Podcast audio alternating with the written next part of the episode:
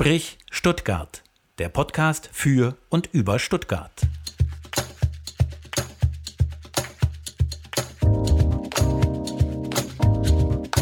Sprich Stuttgart. Heute zu Gast Franziska Stocker-Schwarz. Sprich Stuttgart. Am Mikrofon Stefan Ferdinand und Martin Hoffmann. Frau Stocker-Schwarz, herzlich willkommen. Schön, dass Sie mit dabei sind und schön, dass wir hier in dieser wunderbaren Umgebung aufnehmen können. Die wir, wir noch nicht verraten. Wir verraten es noch nicht, aber es ist äh, sehr, sehr schön und wir haben einen wunderschönen Blick auf jeden Fall und einen Blick, den man sonst nicht hat, sage ich mal so. Deswegen, wir werden darauf gleich nochmal eingehen. Erstmal schön, dass Sie die Zeit nehmen. Herzlich willkommen. Hallo. Dankeschön. Gerne. Es kann sein, dass einige Hörerinnen und Hörer Sie vielleicht noch nicht kennen, deswegen würde ich Sie noch mal so ganz kurz vorstellen, so einen Blick in die Vita noch mal wagen. Ähm, wenn da irgendwas nicht stimmen sollte oder Sie was anfügen möchten, dann jederzeit einfach reingrätschen okay. und dann sagen Sie Bescheid. Sie sind die Leiterin der WBG, der Württembergischen Bibelgesellschaft und Direktorin des Bibelmuseums. Sie sind gebürtige Pforzheimerin, das heißt, die kommen eigentlich schon so hier grob aus der Ecke, kann man sagen. So ganz, ganz grob. Vorsichtig. Ich weiß nicht. So, ähm, ich komm, das ist Baden. Ich komme gebürtig aus Baden. Baden. Deswegen, der, ähm, der Badener hört das jetzt hier nicht so gerne. Vielleicht ja. auch der Schwabe nicht, aber wir wollen nicht Nun, alte ja. Klischees. Ich bin ja. stolz drauf und komme gerne aus Baden. Ja, wie gesagt, ich bin gebürtiger Baden-Badener, deswegen sehr, sehr sympathisch. Ne? Schön, schön, dass Sie aus Pforzheim sind. Ich die Lanze brechen als Nicht-Schwabe für Stuttgart. Nein, Sie sind ja aber auch gerne in Stuttgart. Also. Ja, ich bin sehr gerne in Stuttgart und es ist auch eine bewusste Entscheidung. Da kommen wir vielleicht nachher. Ja, kommen wir ja das, das mhm. auf jeden Fall. Ähm, Sie haben evangelische Theologie in Tübingen und in mhm. Aberdeen in Schottland studiert. So ist da will ich, will ich auf jeden Fall noch drüber Unbedingt. sprechen, über, über die Zeit in ja. Tübingen, aber natürlich auch die Zeit in Schottland. Gerne. Ähm, Sie sind Mitglied der Landessynode der Württembergischen Kirche und Vorsitzende des Ausschusses Kirche, Gesellschaft und Öffentlichkeit. Gewesen. Gewesen. Bis, bis wann war das? Dann? Bis 2017. Bis 2017, okay. Dann außerdem äh, waren Sie Mitglied im Sonderausschuss Ausschuss Evangelisch in Württemberg. Das war dann bis ja, auch so. Das war 2019. 2019. Ich. Schon ein bisschen länger her alles. Ähm, genau, evangelischen Württemberg war ich auch im Sonderausschuss, richtig. Und äh, Sie sind, ich hoffe, das stimmt jetzt noch von der, von der ja. Zeit, seit Jahren Mitglied im Kuratorium der Evangelischen Akademie Bad Boll. Das war ich eben auch. Waren Sie auch? Als Synodale damals. Und Ach so, sind Sie jetzt im aber Moment bin ich der genau. Akademie noch verbunden, aber nicht mehr dort im Kuratorium Mitglied. Okay, genau. jetzt bin ich mal gespannt, was, noch alles, ja, was ich noch alles so gefunden habe. Ähm, Sie verfassen Hör-, Funk- und äh, Fernsehandachten. Richtig. Nicken sich da, okay, das passt noch. Und Sie engagieren sich unter anderem im Leitungskreis Pro Christ Stuttgart. Das war das, das war auch, auch ne? genau, wahrscheinlich. Ja, aber genau. Dann ähm, waren Sie, und da bin ich jetzt relativ sicher, mhm. dass das nicht mehr aktuell ist, dass Sie ähm, an der Ludwig-Hofacker äh, ja, Kirchengemeinde ja genau. genau. Äh, bis 2015. bis 2015. Das, ja. Danach ging dann, ging es dann natürlich weiter, dann mussten Sie das dann dort wahrscheinlich aufgeben. So, also oder? ich habe jetzt eine andere Hauptaufgabe, die Sie benannt haben, die Leitung der genau. Württembergischen genau. Bibelgesellschaft und das hat mich vollumfänglich ausgefüllt und am Anfang habe ich sogar parallel gemacht. Ja. Mhm. Und ähm, noch ein bisschen was Privates, Sie sind mit dem Theologen Jürgen Schwarz Schwarz verheiratet und Sie haben drei erwachsene Kinder. So ist es. Und Schwiegerkinder und Enkelkinder. Schwiegerkinder und Enkelkinder kommen auch noch dazu. ja. Sehr schön. Mhm. Sehr schön. Jetzt haben wir so einen kleinen, ähm, einen kleinen Überblick über Sie und äh, mhm. da, äh, ich sage es mal, äh, bieten sich sehr, sehr viele Themen an, über die wir direkt, äh, über die, die wir direkt sprechen können. Ähm, wir haben aber da natürlich rausgelesen, und es ist natürlich auch so ein bisschen diese Umgebung, in der wir gerade sind, dass Sie sehr, sehr kunstinteressiert sind. Und ähm, die Frage ist, welche Kunst hat Sie denn in der letzten Zeit nachhaltig beeindruckt? Also wo sagen Sie, okay, welches Kunstwerk, das hat mich irgendwie besonders, ja, besonders mhm. gefasst. Was aber nichts hiermit zu tun hat. Ja, also es muss woanders ja. herkommen. Genau. Also ich hatte gerade das Glück, in Eisenach gewesen zu sein letzte Woche und ah. da war ich auch im Bach-Museum und da habe ich eine wunderbare Skulptur gesehen, die heißt ähm, Gen Himmel und das sind wie Noten, die in den Himmel wachsen aus Metall das auch zu fotografieren versucht. Es ist richtig stark, wie das so im Hof in den Himmel wächst. Und das hat mir besonders gut gefallen. Aber ich weiß jetzt nicht mehr, von wem es ist. Das mhm. habe ich mir leider nicht merken können. Aber wenn Sie wo sind, dann äh, ist es für Sie, gehört es dazu, dass Sie versuchen, in ein Museum zu gehen oder irgendwas zu entdecken? Also oder? ich liebe das. Und mhm. ich habe so ein Glück, dass ich äh, die Theologie und meine Erfahrung als Gemeindepfarrerin mit dieser Arbeit verbinden kann, mhm. weil es eben hier im Bibliorama wirklich sehr, sehr kunstvoll gestaltet ist in verschiedener Hinsicht. Und ähm, die Art und Weise, wie man im Gemeindepfarramt arbeitet, ist schon eine sehr besondere. Und es ist gut, wenn man das weiß, wenn man eine Museumsleitung übernimmt, weil dadurch kann man dann die Besuchergruppen besser abholen, weil man die Bedürfnisse von den Leuten kennt. Mhm. Und ähm, in diesen schönen Räumen zu arbeiten, das ist mir jedes Mal wirklich ein totales Vergnügen, weil das ist echt einfach mega schön. Ich meine, hallo Stuttgart, wer noch nicht im Bibliorama war, hat was verpasst. Sehr gut. Damit haben Sie eine, einen fließenden Übergang zu unserer äh, Rubrik gemacht, die diese hier ist. Sprich Stuttgart. Ortsbeschreibung. Beschreiben Sie uns, wo wir hier sitzen. Sie haben es schon, äh, wenn man es sehen könnte, mit den Händen so ein bisschen gewiesen und versuchen zu beschreiben. Beschreiben Sie es den Hörerinnen und Hörern. Wo sitzen wir?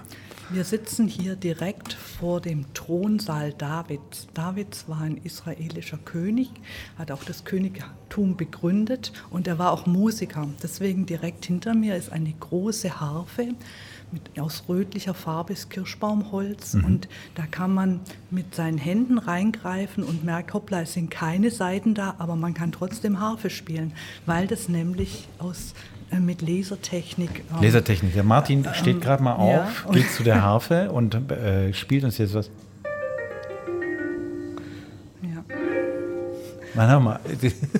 Also, genau, sehr schön.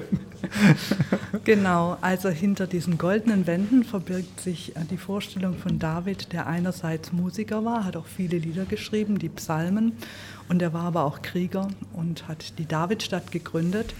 Und ähm, das, die, seine Wurzeln, die sind von Bedeutung bis heute, bis zum Staat Israel von heute natürlich mit seiner Flagge, mit dem Davidstern, das ist ja bekannt. Mhm. Ja, dann, wenn ich gerade ausgucke, dann sehe ich eine stilisierte Terebinte. Das ist also ein Baum aus dem Orient. Und da geht es um die Propheten Jona und Elia. Die werden hier in ihrer Aufgabe präsentiert, den Menschen von damals die Wahrheit zu sagen.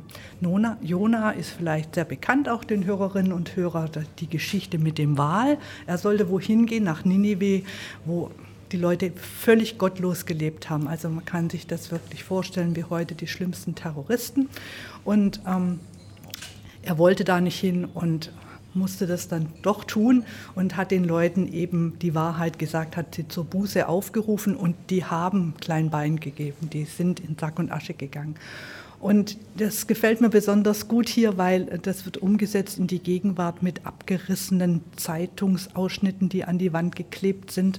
Und ich meine, heutzutage sind das oftmals eben Journalistinnen und Journalisten, die den Mut haben, die Wahrheit zu sagen. Mhm. Und ähm, ja, jetzt gestern war ja der 52. Geburtstag von dem San, wie heißt er? Ähm, der in, in London im Gefängnis sitzt, der über den Irakkrieg ähm, die ah, gelesen äh. hat. Der sitzt seit fünf Jahren im Gefängnis mhm. und ähm, wenn er in die USA ausgeliefert wird, dann wird er 175 Jahre Gefängnis dort bekommen. Also heutzutage oft Journalisten, die den Mut haben und deswegen finde ich das gut, dass es so in die Gegenwart geführt wird. Also ähm, es ist viel, was man hier dann auch betasten kann, anfassen kann ähm, und ähm, insofern kann ich meine Begeisterung nur über Audio rüberbringen. Kommen Sie. Ich glaube, das funktioniert sehr gut, diese Begeisterung ich rüberzubringen. Auch sagen. Und ähm, ganz kurz, das ist ja, also ich finde es ja was Besonderes fürs Museum, wenn man wirklich auch Sachen anfassen kann und ausprobieren darf. Kennt man ja sonst nicht und ist sehr, sehr unbeliebt, wenn man das mal probiert. Ähm, wobei ich bei vielen Ausstellungsstücken, jetzt nicht hier, aber wenn man solche Skulpturen oder Statuen sieht, da, da hat man immer so das Gefühl, dass man das anfassen möchte, finde ja. ich. Ging Ihnen wahrscheinlich mit den Noten auch so, oder? Dass man so das ja, Gefühl das, hat. das hätte ich auch anfassen dürfen. Ah, okay. Ja, ah, okay. und ich meine, da kommt ja auch die moderne Museumswelt mehr und mehr dazu, mhm. dass man Dinge betasten kann, mhm. dass der äh, Besucher selbstbestimmt durchs Museum geht und da verweilen kann, wo es ihn interessiert. Und das, im Bibliorama ist eben das Besondere, dass Sie selber auch Spuren hinterlassen können. Hier gibt es bestimmte Stationen, da können Sie sich mit Ihrem Leben eintragen und das Ausstellungsstück verändern. Und das ist etwas, was eben auch dem entspricht, was in der Bibel drinsteht. Also in der Bibel, das ist ja nicht ein Gebotsbuch, sondern ein Buch, mit dem man leben möchte und wo man sich selber einbringt, aber auch was empfängt. Und das passt eben zusammen. Und nochmal kurz mhm. wegen der Harfe, die hat es mir wirklich angetan, muss ich sagen. Ja. Ähm, total spannend. Also jeder, der uns zuhört, äh, kommt auf jeden Fall mal her und probiert diese Laserharfe aus. Unbedingt. Ähm, einzigartig in Deutschland, haben Sie gerade gesagt. Ja. Mhm. Also wirklich äh, sehr, sehr spannend und äh, man hat es vielleicht auch gerade gehört, selbst dafür braucht man etwas Talent, was ich anscheinend nicht mitgebracht habe. Ach wieso, das klang doch alles ganz brauchbar. Also, die Harfe wird halt gezupft normalerweise vielleicht. Sie haben, sind Sie, Sie voller ah. Schwung reingegangen. es, als wir vorhin hier kurz rumgelaufen sind, haben Sie es probiert und ich meine, Sie haben ein bisschen Übungsvorteil wahrscheinlich. Sie machen das wahrscheinlich. Ich mache das mal jeden Tag, wenn ich da bin. Aber das klang schon sehr, sehr gut und, äh, und auch Stefan hat es vorhin probiert und gleich der erste Versuch klang, klang deutlich besser. ja, weiß nicht. Aber es geht ja um das Erlebnis, um genau. das Erleben. Genau. Einfach mal ausprobieren. Natürlich die, ja. Genau, genau. Mhm, absolut, genau. Mhm. Jetzt haben Sie äh, gerade gesagt, ähm, man kann das Kunstwerk verändern. Haben Sie ein Beispiel? Also wie, wie genau äh, mhm. passiert das hier? Ich ja. kann es mir noch nicht ganz vorstellen. Da sind wir vorhin nur kurz dran vorbeigelaufen. Mhm. Ähm, es gibt hier eine Stele, die ist Maria, der Mutter Jesu, gewidmet. Und die ist aus mit einem blauen Samtumhang bekleidet. Die Stele ist aus Walnussholz. Und ähm, da ist auf der einen Seite ein Screen eingebaut, wo Maria einen anschaut mhm. nach einem Gemälde von Dominique Angre. Und ähm, man kann sich in dieses Bild von Maria hinein verschmelzen. Über den Vorgang also mittels Touchscreen werden Inhalte vermittelt. Was empfinden wir eigentlich heutzutage als schön? Warum ist Maria das Ideal von Schönheit geworden? Also das ist ja für viele Christinnen durch die Jahrhunderte hinweg einfach die Identifikationsfigur auch.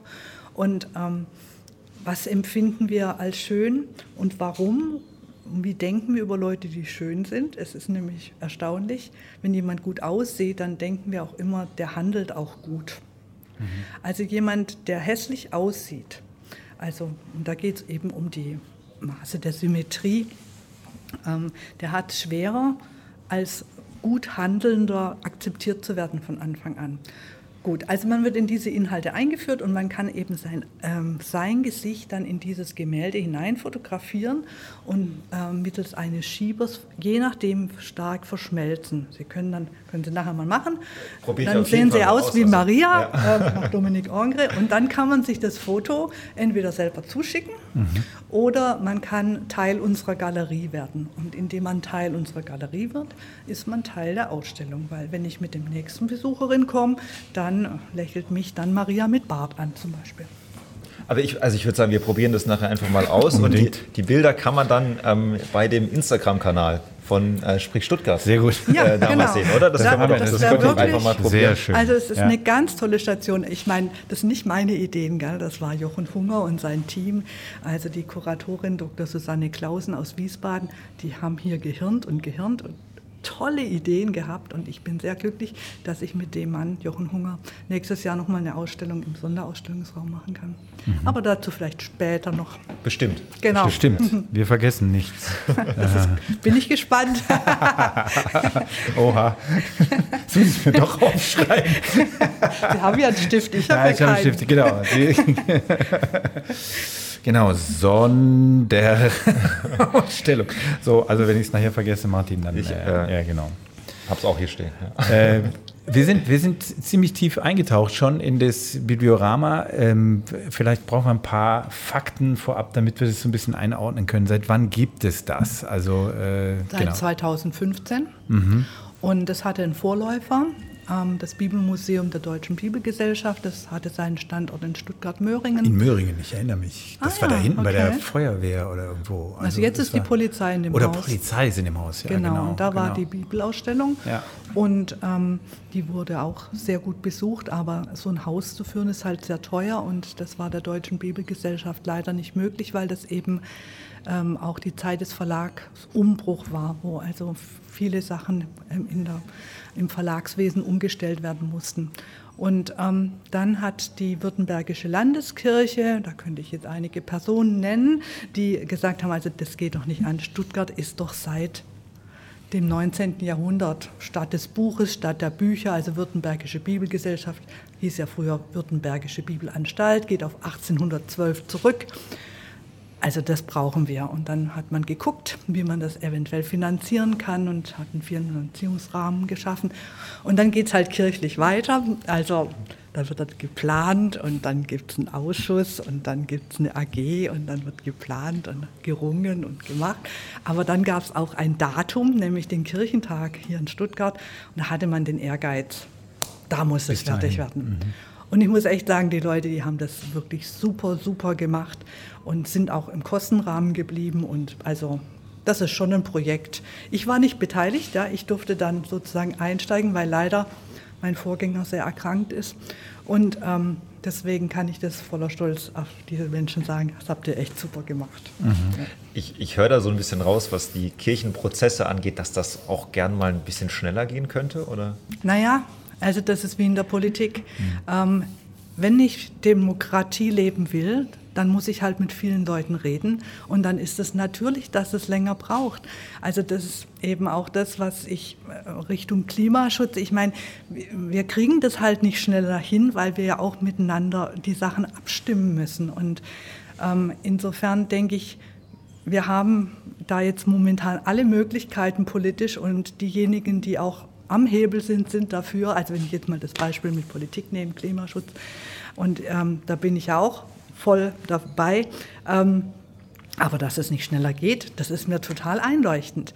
Ich, also das ist auch was Verlässliches. Das muss man auch positiv sehen. Also wenn ich die Sachen nicht zack, zack verändern kann, habe ich auch Verlässlichkeit. Und wenn ich dann irgendwo eine Stellung habe, irgendwo angestellt bin, als zum Beispiel kirchlicher Angestellter, ja, dann habe ich es auch gut, weil da gibt es gewisse Ordnungen, die gelten dann für mich und, und darauf kann ich mich verlassen. Und das kann nicht so hoppla hopp geändert werden.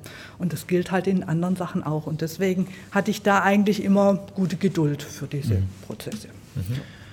Jetzt ist das Museum hier. Ähm und wie sind Sie dann hierher gekommen? Also wir haben es mhm. ja vorhin gehört, Martin hat ja die Vita vorgelesen. Sie hatten mhm. Ihre Gemeinde in, im Osten, war das? Ne? Nee, Oder wo ist das? Mitte ist es. Äh, Mitte. Ah, Am Bobsa. Ja. Ah ja, mhm. okay. Mhm.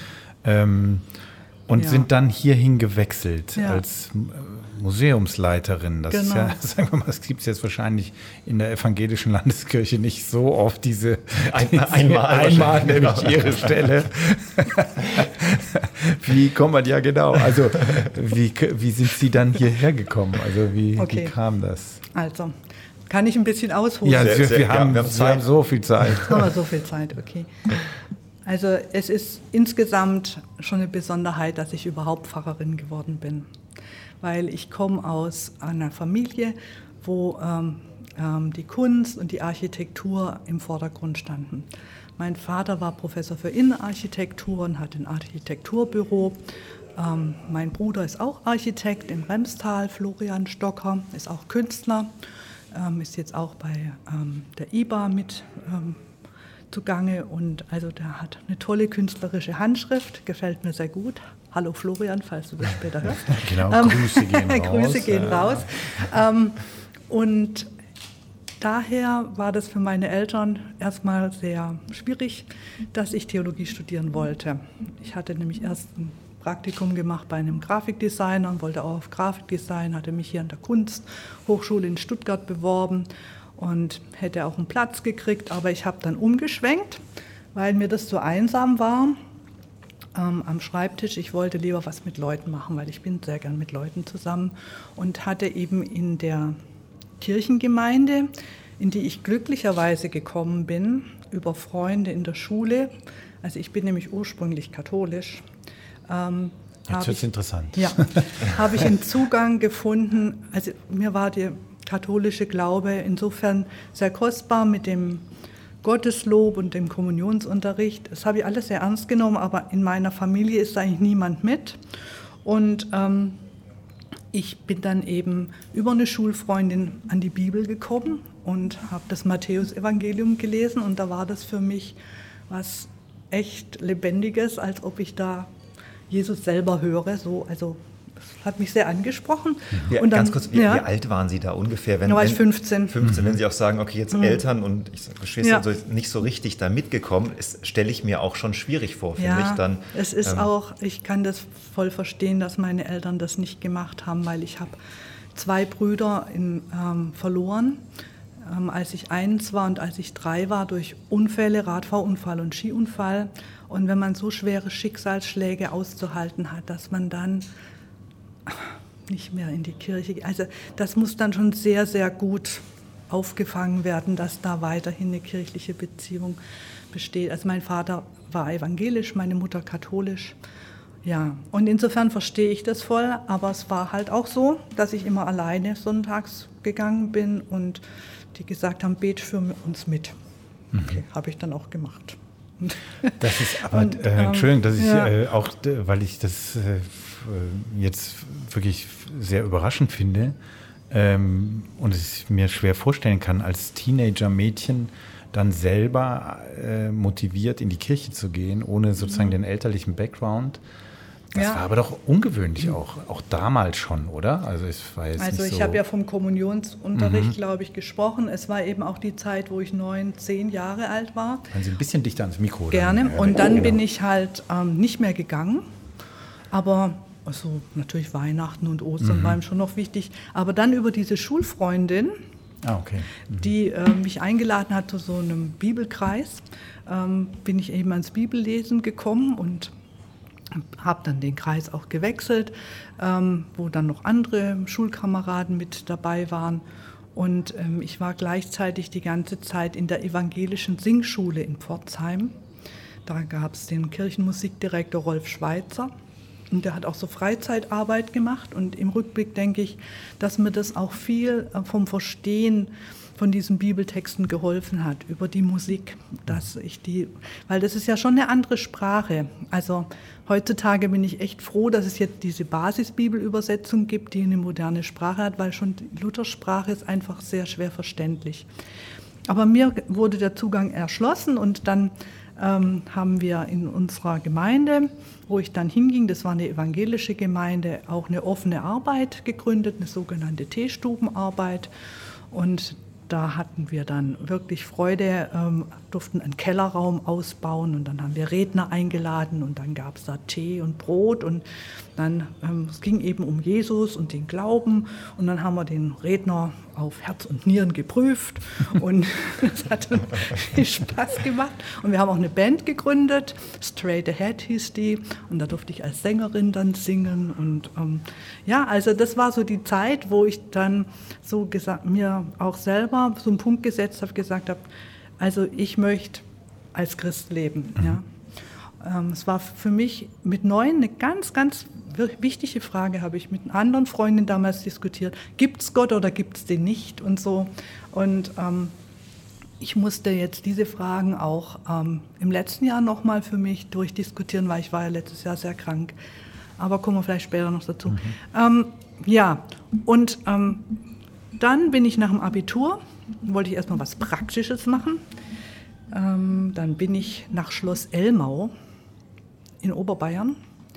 Da konnte man so ähm, ein Haushaltspraktikum machen. Und meine Freundin, die wollte Krankenschwester werden, die musste das machen. Dann habe ich gesagt, das mache ich auch. Dann habe ich dann zwei Monate in der Küche, zwei Monate als Zimmermädchen. War, war, das die gleiche Freundin, die sie mitgenommen hat? Nee. Oder war das eine andere? Nee, ähm, das, die war also die Freundin, die mich mitgenommen hat, die war in meiner Klasse.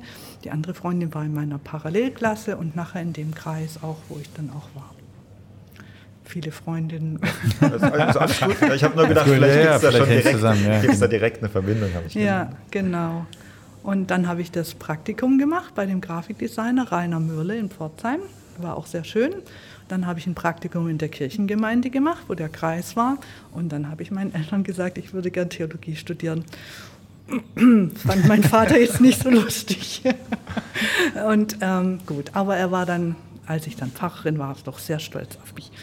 Aber es war erstmal etwas, ähm, wo ich das erringen musste und meine, meine Mutter hat mich auch unterstützt. Mhm. Okay. Die wollte gern, dass ich studiere. Ah, okay. Ja. Das, war, das wollte ich fragen. Also hätten Sie, äh, Ihre Eltern hätten Sie gerne in der Architektur gesehen? Mein Vater der, hätte ja. das toll gefunden, ja. wenn ich Grafikdesign gemacht hätte. Ah, okay.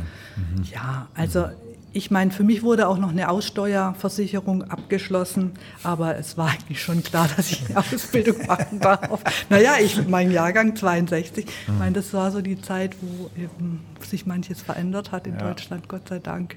Ja. Was, was, meinen Sie, warum ähm, hat Ihr Vater erstmal Probleme gehabt damit, dass Sie Theologie studieren? Was wegen der Theologie oder vielleicht wegen Wegen Zukunftsaussichten oder, oder was war es? Einfach diese Enttäuschung, ähm, weil mhm. ich hatte mit ihm nach dem Abi auch einen Urlaub, ähm, hatte er mich eingeladen, sehr netterweise nach Korfu und dann haben wir zwei Wochen miteinander Aquarell gemalt und ich meine, der hat, das ist doch der Traum halt, wenn du denkst, jetzt macht die Tochter sowas ähnliches und er hat mich da beraten mit der Mappe, die man da eben einreichen muss und dann hatte ich in Mannheim sofort einen Platz und in Stuttgart hätte ich noch ein Jahr ähm, das so ein Vorpraktikum machen. Äh, es war einfach schon so geebnet und das hat ihm natürlich gefallen und deswegen verstehe ich das schon, dass er enttäuscht war. Also er hat alles probiert, sie in die Richtung zu führen, sagen wir es mal so. Naja, also ja, ja, doch, also da ähm, habe ich schon Unterstützung bekommen. Und also ich mache das auch heute noch gerne, aquarellieren. Das gefällt mhm. mir. Und das ist eben das Besondere, dass ich jetzt als Theologin auf einer Stelle bin, wo ich diese Kenntnisse, die ich habe, wirklich da einsetzen kann. Ja. Ob es um Farben geht oder Materialien, man muss, man muss ja auch nicht alles dann wirklich beruflich machen, sondern man kann sich ja auch Hobbys, ich sage es mal so, genau. bewahren zum Beispiel. Genau. Ähm, eine Frage hätte ich noch, weil äh, Sie haben gesagt, Sie sind eigentlich katholisch. Ähm, gewesen. Sind, gewesen. Ja, jetzt, jetzt, nicht. Da sind wir ja noch nicht an der. An nee, weil dann hätte man, hätte man glaube ich, also ja, Problem. Genau. So. Ähm, aber ähm, Sie haben gesagt, Sie sind dann in eine, eine evangelische Gemeinde gegangen. Ja. War das so einfach? Also ich stelle mir das ein ja. bisschen kompliziert vor, auch. Also, ähm, oder, oder nee, bin ich da einfach total. Das ist ganz einfach. Das ist ganz einfach, okay. Weil also auch heutzutage ist das ganz einfach. Es wird fragt dich ja niemand, welche Konfession du hast, mhm. wenn du irgendwo hingehst, mhm. in irgendeinen Jugendkreis oder so. Das ist unproblematisch. Und das war eigentlich auch das Schöne dort. Da war auch einer, der war bei den Methodisten und dieser andere Kreis war eben bei den Baptisten. Sagt Ihnen das was, Baptisten? Mhm. Genau. Also, und ähm, das finde ich auch schön, wenn man da ähm, ökumenisch zusammen ist. Also mhm. heutzutage wird es ja noch weiter gedacht. Dann fragt man ja nicht mehr, welche Religion jemand hat, ob er jetzt mitmachen will oder nicht. Das kommt ja dann erst ähm, zum Schluss, wenn ähm, es eben darum geht, dass du ein Stipendium mhm. brauchst oder einen Arbeitsplatz mhm. oder so. Also ich habe mich dann eben wirklich ähm, orientiert und habe gesagt, also wenn ich das hauptberuflich mache, dann ähm, möchte ich jetzt ähm, evangelisch das machen aus bestimmten Gründen und ähm, bin dann nach dem vierten Semester der evangelischen Theologie in Tübingen in die evangelische Kirche eingetreten. Und da mein Vater evangelisch ist und meine Mutter katholisch war, das jetzt für meine Familie gar kein, kein Problem. Problem. Mhm. Nee. Wäre das auch andersrum möglich gewesen? Also, dass Sie, sagen wir, Sie sind äh, protestantisch und würden dann mhm. in einen katholischen äh, eine katholische Einrichtung gehen, auch jetzt nicht später im Studium, sondern ich meine das noch im, so, im, als, als, Jugendliche, weil so im Kopf habe ich immer so dieses, mhm. das Katholische ist ein Ticken strenger mhm. und ähm, ist vielleicht auch ein bisschen reglementierter. Also da kann ich jetzt nur von den Erfahrungen sprechen, die ich halt mit meinen katholischen Kolleginnen an Schulen ähm, habe oder was ich so beobachte. Ich denke, äh, da ist volles Willkommen mhm. heißen. Also ich schätze auch noch nicht mal bei der Eucharistiefeier würde da jemand hier in Stuttgart irgendwas sagen. Wir sind ja nicht in Oberbayern. Also, also es gibt da schon regionale Unterschiede. Ja. Das heißt, in Oberbayern wäre es nochmal, da, da wäre es anders. Da wäre es anders, denke ich. Also da, ja, da könnte ich, weiß ich auch, ja. Mhm. Mhm. ja. Gut, das heißt, das, das haben wir jetzt geklärt. Können wir jetzt einen Haken dran machen? Ja. Vielleicht ganz kurz noch, weil, diesen weil Konfessionswechsel, weil, weil, ich das schon ganz interessant fand. Das haben Sie dann erst im Studium gemacht. Da waren mhm. Sie ja relativ ältere, ältere junge Dame sozusagen schon. Ja. 22. Ähm, 22. Dann war das eine sehr, sehr bewusste Entscheidung mhm. natürlich, das zu tun, mhm. eben mit beruflicher Perspektive. Ich wollte nur ganz kurz noch sagen, weil man ab und zu Stimmen hört. Ähm, wir sind an einem Dienstag hier und eigentlich ist es ja geschlossen, plus alles, was man hört, gehört zur Ausstellung. Genau. Nur, dass man das nochmal kurz gesagt hat, weil ich auch gerade so ein paar Stimmen wieder ja, um mich herum gehört habe. Ja, das sind so altaramäische Stimmen, die hört man hier in dem Haus der Weisheit. Da sind so Steinmühlen, die man hört und eben wie die Leute zur Zeit Jesu vielleicht gesprochen haben, hat man so Sprachaufnahmen. Das hört man gerade so ein bisschen. Genau, deswegen nur. Woraus, woraus wir schon wieder schließen können, also man hört Bibliorama, man hört Bibelmuseum und die erste Assoziation, die man hat, da liegen ein paar alte Bibeln rum. Ich spitze das jetzt mal etwas salopp zu. ähm, das ist nicht der Fall. Das ist ein topmodernes, super ähm, gemachtes Museum. Also wirklich, es macht total Lust. Wenn man nur einmal durchgeht, möchte man schon da bleiben. Also so ging es uns eben auch. Ich war auch noch nie hier. Ähm, und das ist schon gesetzt, dass ich mir das mal in Ruhe angucke. Sehr gerne. Sie und, kriegen gerne Führung von mir. Und man möchte irgendwie alles ausprobieren und alles ja, ja, anfassen. Ich sehe überall, wo ich hingucke, genau. sehe ich was, wo ich eigentlich dran drehen möchte oder ja, wo ich genau. irgendwie hochheben möchte. So. Also ja, ist auch farblich und unglaublich schön gemacht. Und ähm, ja. ja. man vermutet das nicht so. Vielleicht sollten wir noch sagen, wo es ist. Also genau. jetzt hier der Werbeblock, genau, bitteschön. Also wir liegen in der Büchsenstraße und zwar zwischen Hospitalhof und Liederhalle. Im Haus des CVJM hat äh, die Landeskirche eine Fläche gemietet mhm. und äh, da gibt es auch ein wunderbares Café, das heißt Zuckerei, kann ich sehr empfehlen. Ähm, und wenn Sie zwischen Liederhalle und Hospitalhof oder Königstraße entlang schlendern, dann kommen Sie an der Zuckerei und dem Bibliorama vorbei. Und die Öffnungszeiten sind wie folgt, bitteschön. ja, nee, ich finde, das muss schon sein, bevor ja, wir da jetzt mühsam nachgucken von Mittwoch bis Montag, also Dienstag ist zu, mhm. ähm, nachmittags geöffnet von 13 bis 17 Uhr und äh, für Gruppen auch am Vormittag, wenn Sie also mit einer Wandergruppe kommen wollen oder mit einer sonstigen Gruppe, dann öffnen wir auch vormittags gerne. Und das bedeutet ja, dass Sie anders als andere Museen montags geöffnet haben. Genau. Und das ist natürlich für Kunstfans eine gute Nachricht, weil dann kann man nämlich auch montags mal so ins Museum. Ja. Und so haben wir auch immer wieder Touristen, die eben am Bahnhof ankommen und sagen, was, ich habe jetzt ein bisschen Zeit, was könnten wir denn machen? Und ähm, einfach haben wir nicht wenige Einträge fremdsprachiger Menschen in unserem Gästebuch, weil die eben montags kommen. Ja. Also, schlau. Also auch ganz bewusst gesagt, okay, wir wollen montags offen haben. Ja, mhm. ich sehe, ich sehe gegen den, gegen den Trend sozusagen. Ja, das ist sehr schlau. Leute herlotsen, die stranden, kulturell stranden in der Stadt. Haben Sie eigentlich hier eine besondere Zielgruppe, wo Sie sagen, okay, die möchten wir, die möchten wir ähm, begeistern mit dem Museum? Das Museum ist also für Jugendliche. Es gibt ja im, Erwachs äh, im evangelischen Bereich die sogenannten Konfirmandengruppen. Ähm, für Jugendliche und ähm, Kinder. Also da hat man eben an die Religionskinder Richtung Grundschule gedacht, äh, konzipiert worden.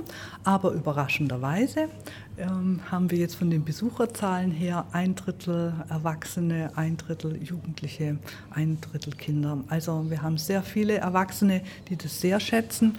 Und dadurch, dass man hier ganz bewusst so viel anfassen kann, ähm, sind wir auch ein barrierearmes Museum. Also äh, wir haben auch Menschen, die nicht so gut sehen oder nicht so gut hören als Gruppen, hier auch aus dem Rahmen der Diakonie.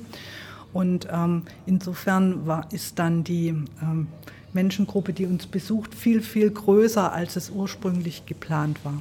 Ja.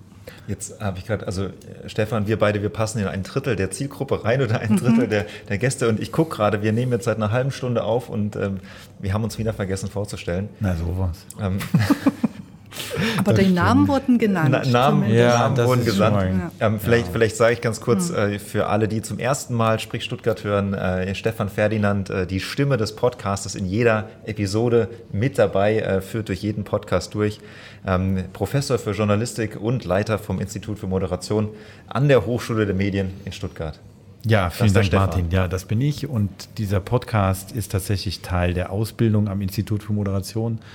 Und äh, hier sitzen immer wieder Co-Hosts, wie das so schön heißt, äh, die am Programm, ganz genau heißt es Qualifikationsprogramm Moderation, teilnehmen. Das hat der Martin vor vielen, vielen Jahren, zehn, schon zehn, zehn Jahren Jahre abgeschlossen. Lange her. Ja. Und Martin Hoffmann ist heute freiberuflicher Moderator äh, und äh, unterstützt uns immer wieder, wenn die aktuellen Teilnehmerinnen und Teilnehmer vielleicht gerade nicht können oder es ist eine trockene Zeit, in der viele andere Sachen haben und wir dann gucken müssen, wie kriegen wir das besetzt, weil wir wollen alle zwei Wochen immer einen neuen Podcast veröffentlichen. Das haben wir jetzt seit 80 Folgen fast durchgehalten. Toll. Ähm, mhm. Und äh, da hilft es dann, Martin, wenn du ab und zu einfach in treuer als treue Seele sozusagen immer wieder mal eine Moderation mitmachst. Und ich finde es ja wirklich, also ich mache das erstmal sehr, sehr gerne und ich finde es immer spannend, äh, spannende Leute zu treffen und in, ähm, ich sage jetzt mal, äh, an Orten aufzuzeichnen, wo man das normalerweise nicht tut, genau.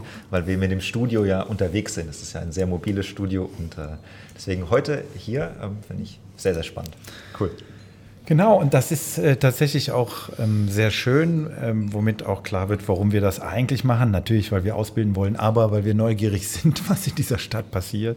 Das ist tatsächlich auch ein, ein, ähm, ein großes Motiv, ähm, weil viele ja nicht äh, wissen, was hier so an tollen Sachen ähm, passiert und was es alles gibt. Und ich finde, das Bibliorama ist eigentlich ein super Beispiel ich meine, Sie haben die Besucherzahlen angesprochen. Wie hoch sind die denn? Reden Sie da offen drüber? Oder, äh, ja, das kann ja. ich schon sagen. Also mhm. wir liegen zwischen 9.000 und 10.000 Besucher mhm.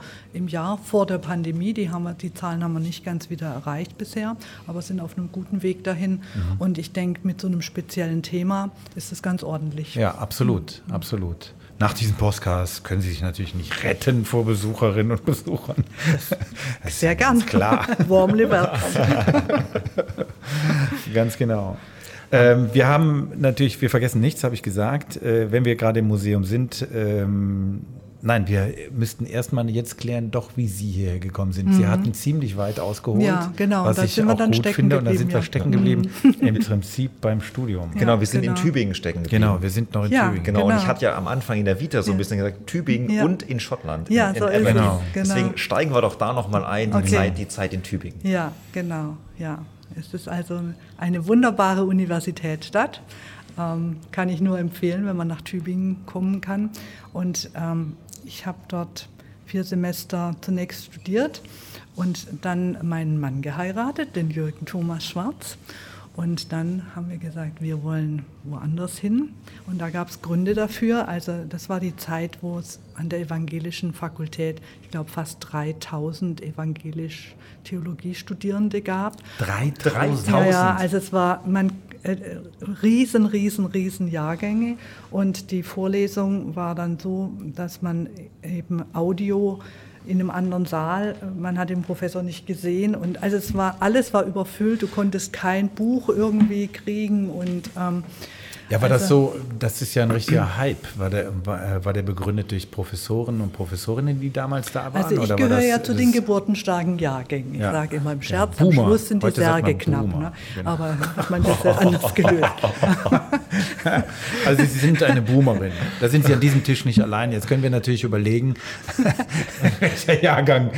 Und dann war eben Theologie einfach ohne Numerus Clausus. So. Und du kannst ja auch was Tolles nachher mitmachen. Du kannst kannst Klar. so viel damit machen. Du kannst Sozialarbeit machen oder du gehst als Missionarin irgendwo hin oder äh, du wirst Bibliothekarin oder du arbeitest bei einer Firma im Personalentwicklung oder also du machst Weiterbildung mhm. zur Seelsorge bis in der Klinik. Also man kann ja so viel damit machen und das haben halt viele genutzt, um dann da einen akademischen Abschluss zu machen. Und ähm, wir haben, mein Mann und ich, wir äh, haben dann geguckt, wo wir hin könnten, um auch ähm, theologisch sozusagen jemanden zu finden, der uns noch weiterführen kann. Und den haben wir in Aberdeen gefunden, nämlich Professor Howard Marshall. Er ist inzwischen verstorben. Er ist ein Spezialist für das Lukas-Evangelium gewesen. Und dann, es gab da kein Austauschprogramm. Ich wollte gerade fragen, das war damals ja noch relativ außergewöhnlich. Ja, ja war oder? außergewöhnlich. Also nachher sind dann, wir haben da ein bisschen den Weg gebahnt, auch für andere. Ähm, nachher sind noch mehr dorthin. Und ähm, das war eine ganz andere Atmosphäre. Es gab an der Faculty of Divinity ähm, ungefähr 150 Leute, die ähm, Theologie studiert haben und davon waren, ähm, ich glaube, 30 oder 40 ähm, Doktoranden. Mhm. Und wir durften mit unseren vier Semestern und der Zwischenprüfung dann schon die Kurse besuchen, die die Doktoranden auch besucht haben und das war äußerst, äußerst lehrreich. Warum? Also da waren Menschen aus Amerika, da waren Menschen aus Afrika, da waren Menschen aus Asien, die haben alle bei dem Howard Marshall ihren Doktor gemacht. Und die haben halt auch ihre Vororterfahrungen mit, ähm, mit eingebracht, wenn es um die Auslegung von Wundergeschichten und so geht. Und was in Afrika oder in Asien passiert, da würden wir nur sagen, haben die das alles erfunden oder was? Aber die haben das nicht erfunden, sondern afrikanische Christen machen tatsächlich solche überirdischen Erfahrungen der Heilung und der Hilfe oder auch in Indien passiert das heutzutage noch. Nur wir sind einerseits so gut ausgestattet mit der Medizin, also auch dass Medizin wirkt, ist ja auch ein Wunder. Also was die moderne Krebsmedizin kann, das ist einfach zum Staunen. Und ähm, wenn man eben die Medizin nicht hat, Gebet hilft einfach. Das, das ist ein und jetzt war das eben für uns in Aberdeen toll. Man, jeder kannte jeden und dann gab es das Potluck-Dinner. Da hat jeder was mitgebracht zu essen, hat man zusammen zu Abend gegessen. Dann gab es eben so Festchen, da hat man miteinander schottische Tänze gemacht, auch mit dem Professor und so. Jeden Tag gab es die Cup of Tea. Also und äh, mein Mann und ich, wir waren Mr. und Mrs. Swartz. Also auch weg von allem und so. Das ist halt auch das Schöne, finde ich, wenn man heiratet, dass man dann auch was Neues ist, eine neue Zelle, ein neuer Baum, der wachsen kann. Und wenn man das dann so erlebt, wenn man auch von der Verwandtschaft und von allem weg ist, ähm, das ist am Anfang von der Ehe richtig, richtig gut. Ja. Und das, das kann, war 1984. Das kann man ja auch nicht vergleichen, wie wenn man, wenn man heute weg ist. Also dann ist man wirklich, also 1984, ja, da war man wirklich weg. Richtig, genau. Wir konnten ja auch nicht telefonieren, das war genau, sauteuer. Ja. Wir haben dann bei Freunden mal ganz kurz telefoniert oder so. Ich lebe noch mehr, war das da gar nicht. Kann man ja nicht. Genau, also war wirklich, also wirklich mhm. weg. Eine, eine Frage habe ich mhm. noch bei dem, bei dem Studium, da muss man doch, glaube ich, auch Altgriechisch äh, lernen, Latein, ich glaube. Und Hebräisch. Und, und, und Hebräisch und sowas. Und dann auch noch, ich sage jetzt mal, ähm, wenn man dann nach Schottland geht, das ist ja auch jetzt kein normales Englisch, sage ich mal, was man vielleicht hier irgendwie in der Schule gelernt hat. Ähm, das waren also sehr, sehr viele Einflüsse und sehr, sehr viele Sprachen. Auch wie haben Sie das alles ähm, gemacht, gerade nach dem vierten Semester? Wie lange haben Sie Eingewöhnung gebraucht mhm. ähm, in Schottland? Mhm. Weil, also ich weiß aus eigener Erfahrung, ich war jetzt noch nicht in Schottland, hatte aber viel mit Schotten zu tun bis ich die wirklich verstanden habe. Das hat genau. gedauert. ja, ja. Also ähm, Fit Like heißt ja How are you? Mhm. Navar. Just Working Away. Also ähm, man, man, musste sich wirklich bei manchen einhören, aber dadurch, dass das eben universitär war und auch viele aus anderen äh, Ländern kamen, haben die sich natürlich da schon um ein sauberes, also ein verständliches, verständliches Englisch. Englisch Aber wir haben mhm. sehr, sehr liebe Freunde gefunden in der Zeit, die auch ähm, dann zum Teil auch nach Deutschland gekommen sind. Und wir haben dann später auch Gemeindepraktikum in der schottischen Kirche gemacht. Ähm, und ähm, die Schotten, die sind überhaupt nicht geizig, ja. Die sind einfach arm. Also als wir da 1984 waren, da gab es eben im Supermarkt auch nur den Cheddar und irgendwelche wassrigen Kartoffeln. Mhm. Also wenn du da eine Grapefruit kaufen wolltest, dann hat die einen Pfund gekostet und das war damals mal vier, ja. Also ähm, die sind einfach nicht so wohlhabend und deswegen hängt ihnen das mit dem Geiz an. Die sind überhaupt nicht geizig. Mhm. Ja, das hat sich auch erst später, also die Europäische Union war für die Schotten ja ein, ein Booster. Äh, die haben sich ja wirtschaftlich da entwickeln können und deswegen ist das heute auch gar nicht so überraschend, dass die Schotten gerne in der EU bleiben möchten. So ist das. Äh, und den Brexit äh, mehrheitlich ja ablehnen. Mhm. Ja, also es ist bestimmt eine, eine irre Erfahrung, das kann ich mir vorstellen. Wie lange waren Sie dann in Schottland? Wir waren also, ein ganzes Jahr dort. Ein, also zwei und, Semester. Und seitdem ähm, sagen, dann eben das Gemeindepraktikum auch mit mhm. zwei Monaten und dann fahren wir halt, wenn möglich, immer wieder mal hin. Haste ye back heißt der Spruch. Man muss sich beeilen, immer wieder zurückzukommen. Mhm. Also so alle paar Jahre, das ist dann schon sehr schön. Aber dann äh, möchte ich mal als, als äh, Hochschulprofessor neugierig ja. nachfragen, weil das heute ja alles, äh, ich das den Studierenden auch immer wieder sagen, mhm. es ist sehr komfortabel. Ihr geht ins Ausland, ihr könnt da ECTS machen. Früher hat man gesagt Scheine, mhm. mhm. ähm, die ihr auch hier anerkennen lassen könnt. Mhm. Also das ist eigentlich im Prinzip gar kein Problem. Wenn die ins Ausland gehen, ist das, als würden sie hier in Deutschland weiter studieren. Jedenfalls mhm. in vielen Fällen, nicht mhm. in allen, aber in den allermeisten schon. Das mhm. war damals aber doch nicht so, Nein, oder? Das, das ist quasi so. obendrauf. Das also, war obendrauf. Ja. Also zum einen eben von der Finanzierung her, mhm. war von, von den Eltern finanziert und das ist toll, dass sie das uns gegeben haben.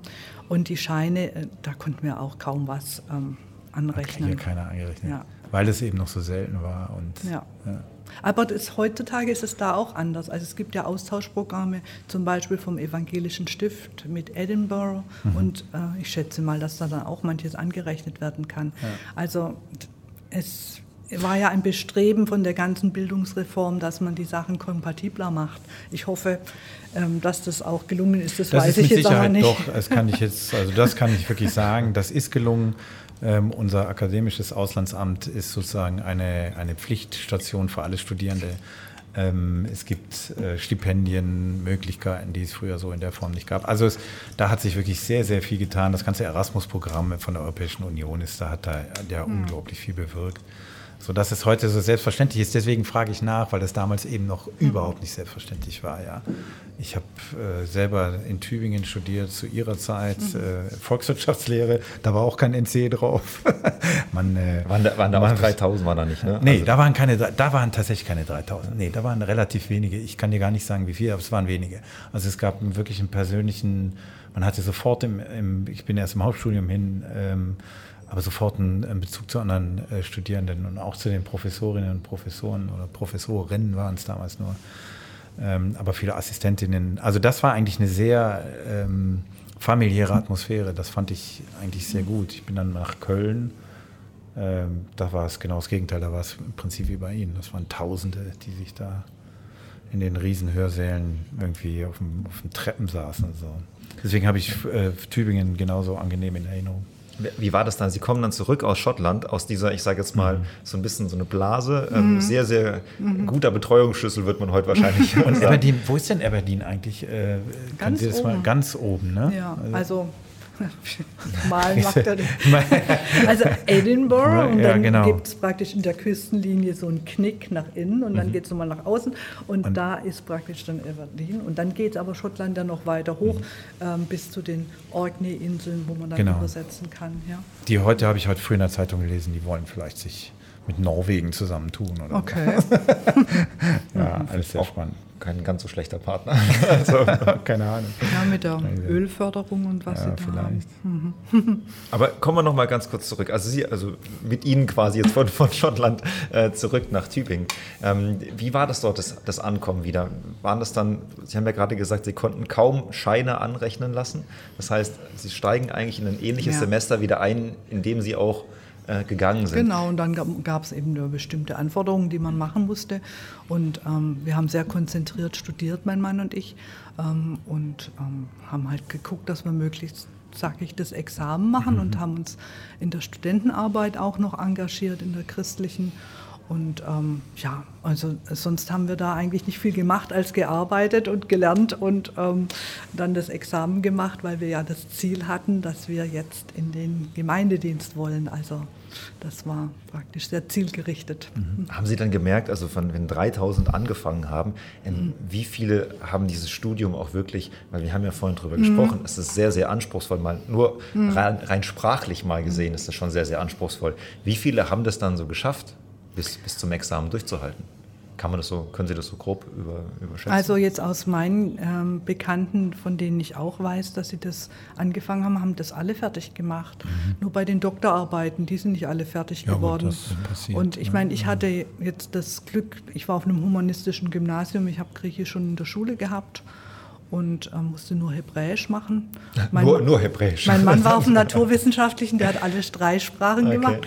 Und dann galt es eben, die Sprachen auch wach zu halten. Also, mhm.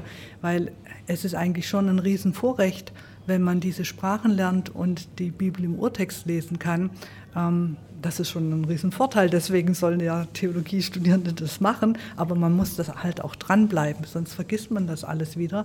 Und dann ist man auch so klug wie jemand, der eben verschiedene Übersetzungen benutzt und kann das ein oder andere Wort nachgucken. Ja. War das auch so ein bisschen ein Vorteil, dass Ihr Mann dann eben auch Theologie studiert Na hat, klar. dass Sie da sich da natürlich und der ganz ist, der ist total ausstellt. sprachbegabt und auch, also der liebt Sprachen und der unterrichtet ja jetzt auch neutestamentliches Griechisch und der ist auch im Hebräischen total fit und also deswegen bin ich auch fit geblieben. Also gut, Studium abgeschlossen und dann, wie ging es weiter? Also Sie mhm. wollten in eine Gemeinde, das haben genau. Sie dann auch gemacht. Genau, also in der Kirche ist es dann so, dass man ähm, ein sogenanntes Vikariat macht, wo man nochmal eine praktische Ausbildung mhm. ein bisschen bekommt. So wie Referendariat, sowas genau, in der genau, Art so. Okay. Genau, und danach ähm, hat man dann die erste ähm, Stelle und da kamen wir, wurden wir von der Kirche dann geschickt ähm, ähm, nach Wilhelmsdorf in Oberschwaben Ja, haben Sie schon okay, mal gehört? Nee. Nee, ne? so ging es mir auch. Ich habe gedacht, ich überlege gerade. Und ja, jeder Zweite, mit dem ich drüber gesprochen habe, hat es gekannt. Weil Echt? es, ja, da gibt es eine Ausbildungsstätte für Heilerziehungspfleger und eine große Gehörlosenarbeit. Und die gibt es daher, weil das eine pietistische Gründung ist. Wilhelmsdorf heißt nach König Wilhelm II., mhm. ähm, der also erlaubt, äh, König Wilhelm I., Entschuldigung, habe ich versprochen, der das erlaubt hat, dass da eine Kolonie gegründet wird mitten im Moorland. Und die ersten 20 Familien, die haben da Land trockengelegt und ähm, die haben als christliche Kommunisten gelebt. Die haben alles miteinander geteilt und es durfte auch nur einen Schneider geben, nur einen Metzger. Die Häuser mussten gleich hoch sein, die Grabsteine mussten gleich aussehen. Und mit diesem Konzept sind sie nach über gut fast 30 Jahren bankrott gegangen. Es hat nicht geklappt. Und ähm, sie haben dann Spenden bekommen aus von der Schwäbischen Alb runter oder von der ersten Kolonie, die es in dieser Weise gab, nämlich Korntal, das liegt hier bei Stuttgart. Mhm. Und sie haben von Anfang an aber schon ähm, Strafentlassene oder Waisenkinder aufgenommen. Und ähm, dann wurde auch eine Gehörlosenarbeit begonnen und mit diesen Spenden und diesem ähm, Entlösen praktisch dieser Gemeinschaftskasse, da hat sich das dann wirtschaftlich stabilisiert. Und ähm, heutzutage ist es ein ganz, ganz großer Diakoniekonzern, kann man schon sagen, die Zieglerschen Anstalten oder Wilhelmsdorfer Werke e.V. Und ähm, das war für uns äußerst spannend, weil eben, wie ich Ihnen erzählt habe, komme ich jetzt nicht aus einer kirchlichen Familie und ich kannte das eben nicht und bei meinem Mann ist das ähnlich. Und für uns war das ähm, eine tolle Horizonterweiterung auch ähm, in dieser evangelischen Insel mitten im katholischen Oberland mhm. zu arbeiten.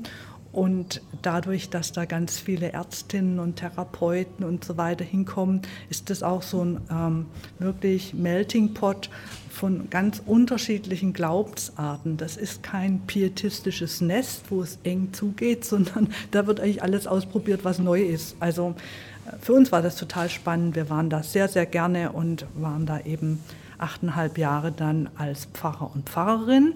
Und das war dann natürlich auch in einer, das war eine Brüdergemeinde, die die dort hatten, ähm, war ich die erste Pfarrerin halt dort. Und äh, das wurde von der Gemeinde. Manche Frauen haben sich da richtig ehrlich richtig riesig drüber gefreut. Und viele Männer haben sich auch drüber gefreut. Zwei sind ausgetreten. Ja. Zwei ist okay. Aber ich also weiß nicht, wegen ja, mir ja. ist es auch gleichzeitig ein neues Gesangbuch rausgekommen, mit dem waren sie auch nicht einverstanden. Also das weiß ich jetzt nicht. Kann, genau. Könnte auch Gesangbuch gewesen sein. Ja, weil Gesangbuchstreit, das ist was ganz Beliebtes. Okay. Wenn ein neues Gesangbuch mhm. rauskommt, dann gibt es immer Zoff zwischen den Christen. Weil ähm, die Musik in der Kirche ist zwar einerseits schön, aber die wird immer ganz, ganz viel diskutiert in mhm. jeder Generation. Das habe ich noch nie gehört, muss ich sagen, dass es um das Gesangbuch Streit gibt. Echt? Okay. Hast du Doch. das schon mal gehört, oder? Äh, ja, tatsächlich. Das ist also komplett an mir vorbeigegangen, muss ich sagen. Ich meine, das, sind Sie katholisch? Ich bin evangelisch. Ach, Sie sind evangelisch. Dann könnten Sie es ja wissen, weil bei den Katholischen läuft es ja anders. Gell? Ja, nee, nee, ich muss sagen, ich bin... Ja, aber, also aber Sie haben das gerade angesprochen, ähm, eine, eine pietistische Gründung und hatten mhm. das ja auch mit äh, Korntal, auch die Brücke zu Korntal ja. jetzt hier geschlagen. Ähm, das ist ja nur eine Seite der evangelischen Kirche, aber da spreche ich wie der Blinde von der Farbe, die ja durchaus auch kritisch gesehen wird, weil der Pietismus ja ähm, als doch, sagen wir mal, sehr streng äh, mit äh, den Mitgliedern so ein bisschen umgeht. Jedenfalls äh, sage ich das so in der Draufsicht. Hatten Sie da nicht Sorge, in, dass Sie sagen, Sie gehen nach Wilhelmsdorf in dieses pietistische Hochburg in Anführungszeichen? Also als wir dorthin gefahren sind, dann wurden die Straßen immer kleiner und am Schluss war die einspurig und dann ist das nur noch so, wie die Kuh gelaufen ist sozusagen. Da haben wir schon gedacht, holla, wo kommen wir denn jetzt hin? Ähm, der Ort selber ist sehr spannend. Da, also die Kirche heißt Betsaal und ist in der Mitte vom Ort und dann vier Straßen laufen in Kreuzform mhm. darauf zu. Ähm, das ist also ein unheimlich spannender Gedanke, ähm, so als Gemeinschaft zu leben mit dieser gemeinsamen Kasse und auch den Ort so zu gestalten. Also das, das fand ich schon mal unheimlich spannend. Und dann habe ich ähm, persönlich eine große Vorliebe für Bibellesen und ähm, biblische Arbeit und das ist eben im Pietismus auch ganz stark verbreitet, dass man eben ähm, Bibel auslegt und insofern habe ich da ein ganz, ganz großes Herz dafür mhm. und ähm, habe eigentlich erst nach und nach kennengelernt, dass es eben auch sehr, sehr wichtig ist im Pietismus, wer mit wem verwandt ist und so. Aber ich glaube, das ist ja nicht nur im Pietismus so, sondern auch in jedem Verein, der mal länger besteht oder so. Ähm, was ich auch kennengelernt habe, ist eben in Wilhelmsdorf diese frische Art und aktive Art, Menschen, die schwach sind, ähm, mit reinzunehmen mhm. und ihnen aufzuhelfen. Und ähm, ich glaube, das wird oftmals dem Pietismus zu wenig angerechnet, ähm, positiv angerechnet, wie viel von der Diakonie da auch ähm, pietistische Wurzeln hat, nämlich diesen inneren Antrieb, weil Christus mich liebt, gebe ich das weiter. Ja. Und ähm, insofern, was ich persönlich einfach ganz anders sehe, ähm, ist eben das Verhältnis zu Kultur und Kunst. Ähm, da gibt es so einen blöden Spruch, den fand ich immer irgendwie total dämlich. Das Wein, das sich zum Tanze regt, das wird im Himmel abgesägt. Oder so. Also meine Mutter war. Das meinte ich mit diesem etwas freudlosen. Ja, meine äh, Mutter war Bild. ausgebildete ähm, Ausdruckstänzerin. Mhm. Äh, äh, also wir wurden zum Tanzen eigentlich angeleitet und also ich würde es da lieber ähm, mit Augustin wird es zugeschrieben, Mensch lerne tanzen, sonst wissen die Engel im Himmel nichts mit dir anzufangen. Also, und man muss ja auch sagen, dass auch ähm, die Schotten, die haben ihre Volkstänze, mhm. die jüdischen Menschen, die haben ihre, ihre Tänze, die Muslime haben ihre Tänze. Also sich zu bewegen, auch zu bestimmten Inhalten, das ist einfach was ganzheitliches. Mhm. Und das zu unterbinden, das ähm, ist dann schon ein Wegnehmen von Menschsein. Ja? Mhm. Und ähm, da bin ich eben ganz anders aufgestellt. Und, aber ich äh, wüsste jetzt auch wenig Menschen heutzutage zu benennen, die sagen, ich bin Pietist, ich gehe zu einer äh, Stunde und ich finde Tanzen ganz schrecklich. Also das gibt es nur noch ganz wenige mhm. Leute. Mhm. Oder auch Kultur, ja, das hat sich verändert. Ich wollte mal noch nachfragen, ähm, wenn Sie dann in eine Gemeinde gekommen sind, mhm. jetzt, ähm, ich habe nur diesen Vergleich jetzt gerade wegen Referendariat ähm, zum ja. Lehramt äh, zum Beispiel. Mhm. Ähm, wie, wie läuft das genau ab? Also bewirbt man sich auf, jetzt auf, auf eine Gemeinde und wie war das vor allem auch mit Ihrem Mann, ähm, mhm. dass, dass Sie da an einem, ich sage es mal, in der Nähe bleiben konnten und nicht mhm. ganz woanders äh, untergebracht wurden? Also wenn man Pfarrer wird, dann äh, begibt man sich in den Dienst der Landeskirche und ähm, das bedeutet auch, dass man damit ähm, einverstanden ist, dass auch die Kirche ein gewisses Interesse hat, wo Menschen eingesetzt werden.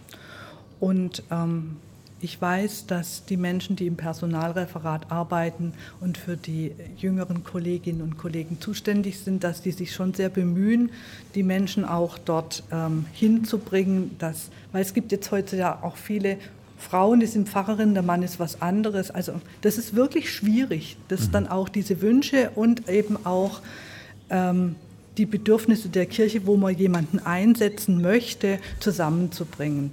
Man Manchmal hört man von Entscheidungen, da fragt man sich, wieso, wieso wurde das jetzt so entschieden? Also das geht ja gar nicht. Oder ich höre von jemandem, der dann die Landeskirche verlassen hat, weil er sagt, die waren so unbeweglich, die haben für mich nichts gemacht. Ähm, aber es ist einfach ein schwieriges Feld auch, ja. Und gerade in der Zeit, wo sich jetzt die Kirche auch so verändert und Kirchengemeinden zusammengelegt werden, ähm, das ist schwierig. Jetzt bei uns war es auch nicht einfach. Mein, ähm, also ich war als Vikarin in Stuttgart und mein Mann wurde in Esslingen eingesetzt und äh, da war damals irgendwie eine Baustelle, da durfte man nur 50 fahren und da ist er ewig immer hin und her. Also war auch nicht toll damals schon. Ähm, und wir wurden ja dann auch nach Wilhelmsdorf geschickt, ja, also weil wir gesagt haben. Hm. Aber gemeinschaftlich. Also Sie haben sich die Stelle geteilt dann? Oder? Ja, ja. genau. Ah, okay. mhm. Ja, ja. Mhm. Wir haben bis 2012 unsere Stellen geteilt. Ah. Ganz bewusst. Ähm, Es gab eine Zeit, da durfte man auch nicht mehr haben, aus Ersparnisgründen, weil ja alle zu viel, zu viel ist, wurden ja auch nicht alle in den Dienst übernommen, weil mhm. es einfach zu viele Theologie, Theologen gab. Aber wir fanden eigentlich auch immer, das ist jetzt für uns ähm, gut. Auch wir hatten ja auch Kinder dann ähm, an einem Ort zu sein, genau. Also dann waren Sie äh, in Wilhelmsdorf und mhm. dann sind Sie nach acht Jahren oder wie viel? Achteinhalb, genau, sind wir nach Stuttgart. Sind nach genau. Stuttgart, ja, genau. genau. Und, und, das ist eine Gemeinde, die ähm, unterstützt es sehr, dass ihre Pfarrer Zeit haben zur Predigtvorbereitung und ähm, das ist nicht in jeder Gemeinde so. Also oftmals soll der Pfarrer oder die Pfarrerin alles Mögliche machen, aber hat dann eigentlich keine Zeit mehr, die Predigt vorzubereiten. Und denen ist es auch wichtig, ähm, dass die ähm, Bibel ausgelegt wird. Und mein Mann hat schon in Wilhelmsdorf, ähm, da gab es so eine kleine Bibelstunde von 15 Leuten, hatte er dann übernommen und musste dann umziehen, auch mit dem Raum. Also da kamen am Schluss dann auch 100 Leute. Und so in Stuttgart war das auch so, dass er eine sehr, sehr große Hörerschaft hatte jede Woche und hat dann jede Woche sagen wir Matthäus oder Offenbarung oder Genesis ausgelegt. Ähm, und zwar eben vom hebräischen Urtext. Mhm. das machen ganz, ich kenne keinen mhm. anderen Pfarrer, der das in Württemberg so macht, dass er äh, so eine Bibelstunde. Und da kam eben, das haben wir dann auch Bibeltraining genannt. Ähm, es war startete um 19 Uhr und um 19.50 Uhr war es fertig. Also Ach so, so kurz. Ganz ah, kurz. Okay. Ja. Mhm. Direkt zur Sache. Ja, genau. Ah, mhm. okay. Mhm.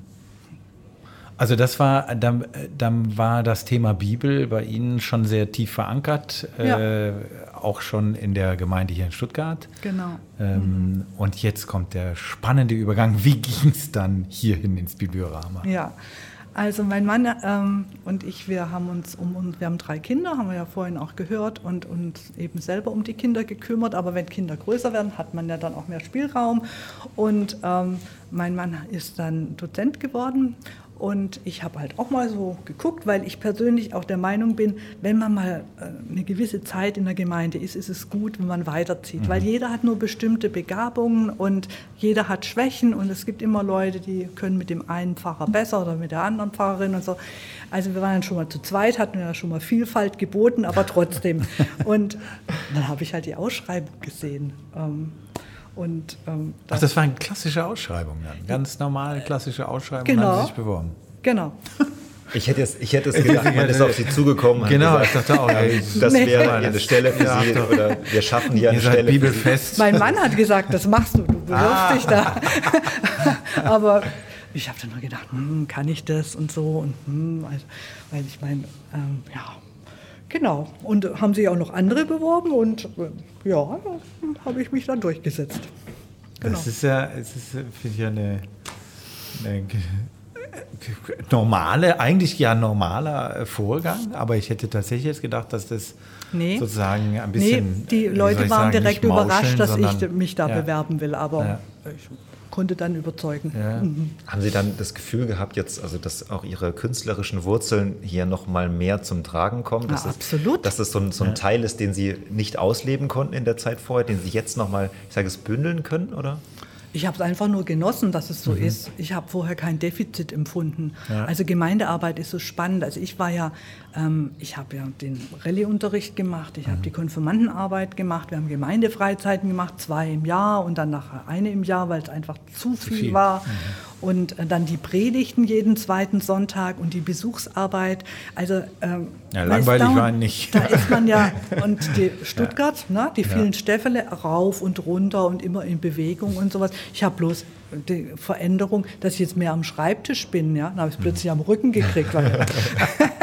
Aber ähm, ich hatte nicht den Eindruck, dass irgendwas brach lag, weil man als Pfarrerin dann so viele Talente auch einbringen kann. Ja? Also ob nun Zeichnen, wenn man vorne steht und irgendwas sketcht und so. Also nee, das nicht. Aber ich habe es voll genossen, dass ich das hier machen kann. Ich genieße ja, es immer noch. Ist es, doch ist es ja, äh, das hört man, das ist es ja ein Berufswechsel. Ja, ja, also, ja genau. Sie sind jetzt Museumsdirektorin. Sie sind ja nicht mehr, jetzt haben ja keine Kirchengemeinde, sondern Sie ja, müssen gut, sich also jetzt ich leite ja auch die württembergische Deutsche Bibelgesellschaft mhm. und ähm, Museumsdirektorin fürs Bibliorama. Es geht mhm. ja immer um Bibel. Ja. Also ich muss klar, immer theologischen Sachverstand haben. Ganz klar, aber es ist ja. völlig logisch, ja. aber, aber vom, ich sag mal, das, das Aufgabenprofil ist ja jetzt ein komplett anderes Man als jetzt. Ich muss ja auch Gemeinde. sagen, es ist eine unselbstständige Einrichtung. Ja, wir gehören der Landeskirche, also die ganze Verwaltung, die mhm. mache nicht ich.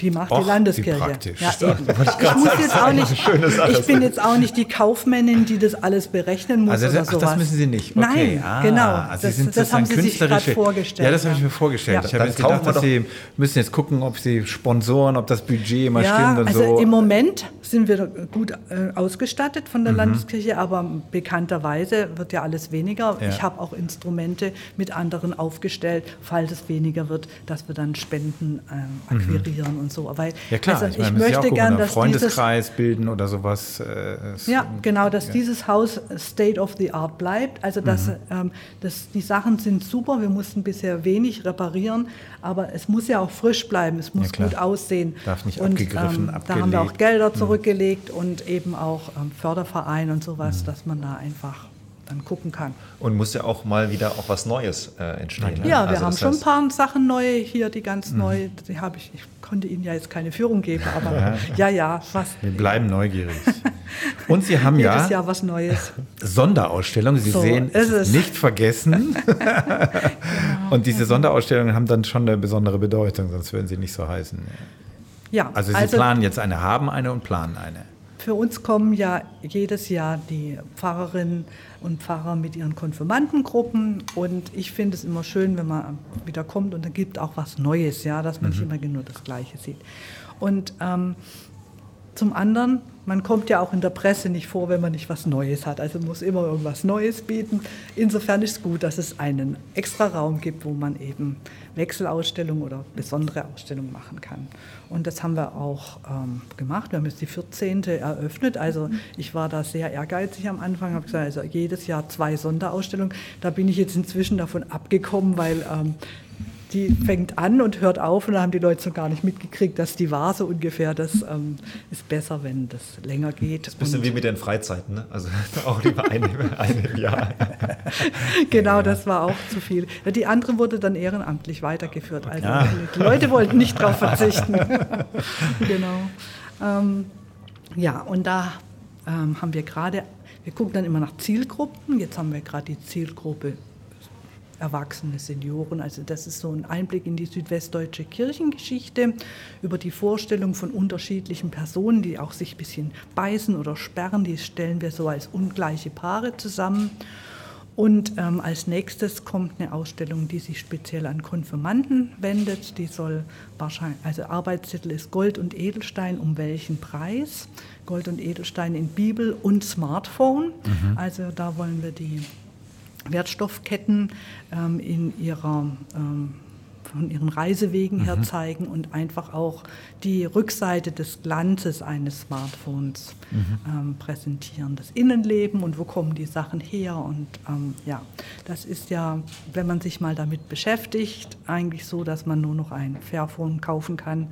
Aber das kriegt man dann immer seit nur länger. Also ich habe auch keins, aber ähm, ja, zumindest, ist, wenn man wie, mal geht eintaucht, man, ja. wie geht man ja. um mit dem, was man nicht mehr benutzen kann oder dass man überhaupt Bescheid weiß, ist auch schon mal ein Fortschritt. Mhm. Also auch total aktuelle Themen, die dann, mhm. die dann aufgegriffen mhm. werden in solchen Sonderausstellungen. Ich wollte es gerade sagen, also Sie versuchen da die Brücke zu schlagen, aber gerade wenn Sie sagen Konfirmanden als Zielpublikum, dann ist das ja, dann geht es um Vermittlung Bibel als religiöses Kulturgut auf der einen Seite, aber eben welche Rolle spielt es heute Mhm. Das finde ich das ist schon sehr gut. Äh, einfach um die Jungen da auch ein bisschen ranzuführen. Oder eigentlich ist das ja der Köder, um sie zu interessieren, oder? Also bei der Ausstellung, wo es jetzt um Gold und Edelstein mhm. und Smartphone geht, geht es einfach auch wirklich darum, äh, das Thema ähm, zu öffnen. Ich bin in dieser Welt so vernetzt mit vielen Dingen, die ich benutze und brauche.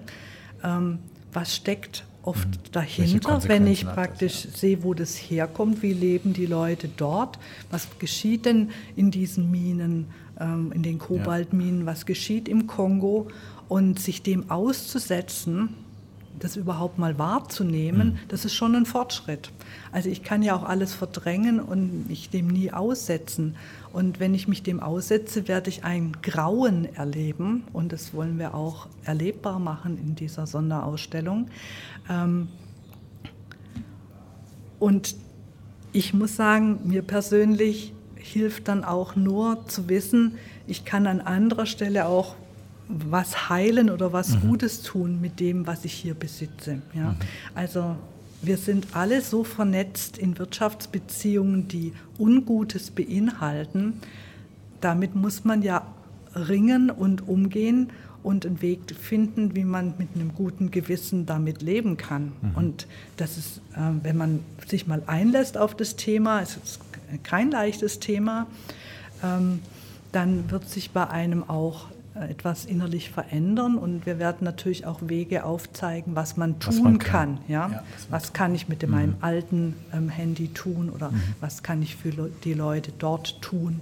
Auch das, das zeigen wir auch jetzt in der kirchengeschichtlichen Ausstellung. Also wir stellen zum Beispiel eine Näherin aus Leichingen vor, die kennt man ganz gut aus dem 18. Jahrhundert, weil man ihren Nachlass kennt. Und die Besonderheit bei dieser Frau ist, dass sie ähm, nur wenig Nadel und Faden hatte als Vorrat, obwohl das ihr Beruf war, aber viele Bücher. Da fragt man sich, warum hat die Frau sich Bücher gekauft und so. Und wenn man dann näher hinguckt, das sind lauter christliche Bücher, also Arndt und ähm, Bibelausgaben. Und das war eben eine solche Frau, die Pietismus nahestand und für die das ihr Reichtum war, Bücher zu haben. Und dann haben wir in der jetzigen Sonderausstellung aber auch Stoffe, die kommen von der Stuttgarter Firma Aid, schreibt sich E-Y-D-T. Und da werden T-Shirts von Frauen ähm, genäht, die mal in der Prostitution gearbeitet haben. Und die Stoffe sind auch fair gehandelt. Also so wird jetzt in dieser Sonderausstellung eine Brücke in die Gegenwart äh, gebaut. Und das ist auch in der Dauerausstellung, könnte ich Ihnen einige äh, Stellen zeigen, wo bis in die Gegenwart eben hinein ähm, Brücken gebaut werden. Also gerade beim Thema Migration. Wir haben eine Station, die ist Sarah und Abraham gewidmet. Das war es eine Urgestalt der Bibel, Abraham mit seiner Frau Sarah, die ähm, ins gelobte Land ziehen sollten. Also die sind migriert und ähm, da haben wir dann eben Informationen über alte Migrationsbewegungen. Bekannt sind ja zum Beispiel die Waldenser mhm. oder jetzt neuere Migrationsbewegungen, eben die Global Care Chain. Wo kommen denn die Leute her, die hier pflegen? Ja? Also es ist es ist einfach so, ähm, wenn man sich mal darauf einlässt, die Bibel bietet sehr, sehr aktuelle Bezüge, die dann auch existenziell werden. Mhm. Also wo es dann wirklich dir auch unter die Haut geht und du dich fragst, ja, und wo stehe ich eigentlich und wie sehe ich die Welt und wie sehe ich das mit dem Gott und also ja. Also Sie, Sie haben jetzt eine tolle Brücke geschlagen, finde ich, also zu Ihrer äh, kuratierenden gedanklichen Arbeit, sozusagen, was das Museum angeht, und haben das ja ähm, ein bisschen hergeleitet aus ihrer Vita. Und äh, so ist das. In einer Vita gibt es treue Begleiterinnen und Begleiter. Und äh, das ist natürlich auch eine gute Tradition bei Sprich Stuttgart. Da lassen wir jetzt mal eine zu Wort kommen. Sprich Stuttgart, Best Buddy. Ich bin zu Gast bei Cornelia Götz, City-Diakonin im Ruhestand. Frau Götz, ganz kurz vorab, was macht oder hat haben Sie als City-Diakonin gemacht? Ich finde dieses Wort so wunderbar. ähm, und es ist nicht so ganz alltäglich. Was macht eine City-Diakonin? Also, ich war in der Innenstadt Stuttgart für die drei Gemeinden, Hospital, Stifts und Leonhards Gemeinde, die drei Kirchen bilden sozusagen Citykirchen und sind in Kooperation mit Straßburg im Ausland, unsere Partnerstadt, und mit den Citykirchen in Baden-Württemberg. Und unsere Aufgabe ist, die Stadt als Ganzes, die Bevölkerung in der Stadt, ins Auge, ins Blickfeld zu fassen und zu sehen, ja, wie und wo können wir anknüpfen über den Gemeindebereich hinaus, um Menschen verschiedensten Couleurs mit einfach ja, mit in Kontakt zu bringen mit Kirche auf verschiedenster Ebene. Also Innenstadt pur. Also mehr Innenstadt geht gar nicht und mehr Vielfalt geht auch nicht. Ja, quasi. Also ich kann ein paar Stichworte geben. Eberhard Schwarz ist der leitende äh, City-Pfarrer und er hat ganz viele äh, Bereiche, im, also Kunst und Wissenschaft, aber Kunst und bringt da die Leute mit ins Theater, in die ähm, Kunstausstellungen und hat Begegnungen. Sie wissen da vielleicht auch, da gibt es ja äh, bis heute gute Programme. Und ähm, eben meine Aufgabe war erstens Mitarbeiter zu schulen und sie zu betreuen, Aufgabenfelder immer wieder klar abzustecken, zu benennen, damals einen Kirchentag vorzubereiten, große Veranstaltungen wie jedes Jahr die Nacht der Lichter mit 1000 Leuten noch vor Corona. Also schöne Aktionen, vieles, vieles mehr. Kurzgottesdienste, Mittagsgebet, Gebet für die Welt, verschiedenste Sachen. Ich kann jetzt nicht alles aufzählen, ein breites Spektrum. Genau, mir ging es auch erstmal nur darum, sozusagen einen kleinen Steckbrief äh, zu entwerfen ähm, um zu gucken, welche Rolle spielt das in ihrem Zusammenwirken mit Franziska Stocker-Schwarz. Aber bevor wir jetzt darüber sprechen, würde mich interessieren, können Sie sich erinnern, wann Sie Franziska Stocker-Schwarz das erste Mal bewusst wahrgenommen und kennengelernt haben? Wissen Sie den Moment noch? Also Ganz genau jetzt den Moment kann ich jetzt nicht sagen, aber es war vor ja, 35 Jahren. Sie war Vikarin und äh, ich habe damals, ich habe die Ausbildung als Erzieherin und dann im Hauptstudium Religionspädagogik und war am Mörike-Gymnasium tätig als Religionslehrerin. Das ist ein Sonder, eine Sondersituation. Ich hatte nur das Fach Rallye als Diakonin, keine zwei Fächer wie staatliche Lehrer. Und sie, sie wurde als junge Vikarin vom Schuldekan mir zugewiesen, dass ich Mentorin für sie bin. Das war unser erstes Begegnen. Ähm, eben Vorstellung beim Schuldekan und dann in der Schule im Unterricht. Können Sie sich erinnern, wie haben Sie sie damals wahrgenommen? Was war sie für ein Typ? Man macht sich ja schnell so ein Bild, ob es dann nachher stimmt, ist eine andere Frage, aber, aber der erste Eindruck täuscht ja ganz häufig nicht. Wie war der denn? Also der war wieder erwarten. Ich sage das ganz ehrlich. Ich, so, ich hatte so gewisse Ressentiments gegen Theologen. Und, ähm, und sie kam und es war warm. Es war ein Strahlen in den Augen, eine Offenheit. Und ich habe gedacht, wow, das ist das klingt gut, das fühlt sich gut an und es war auch dann ein ganz positives, gutes Miteinander.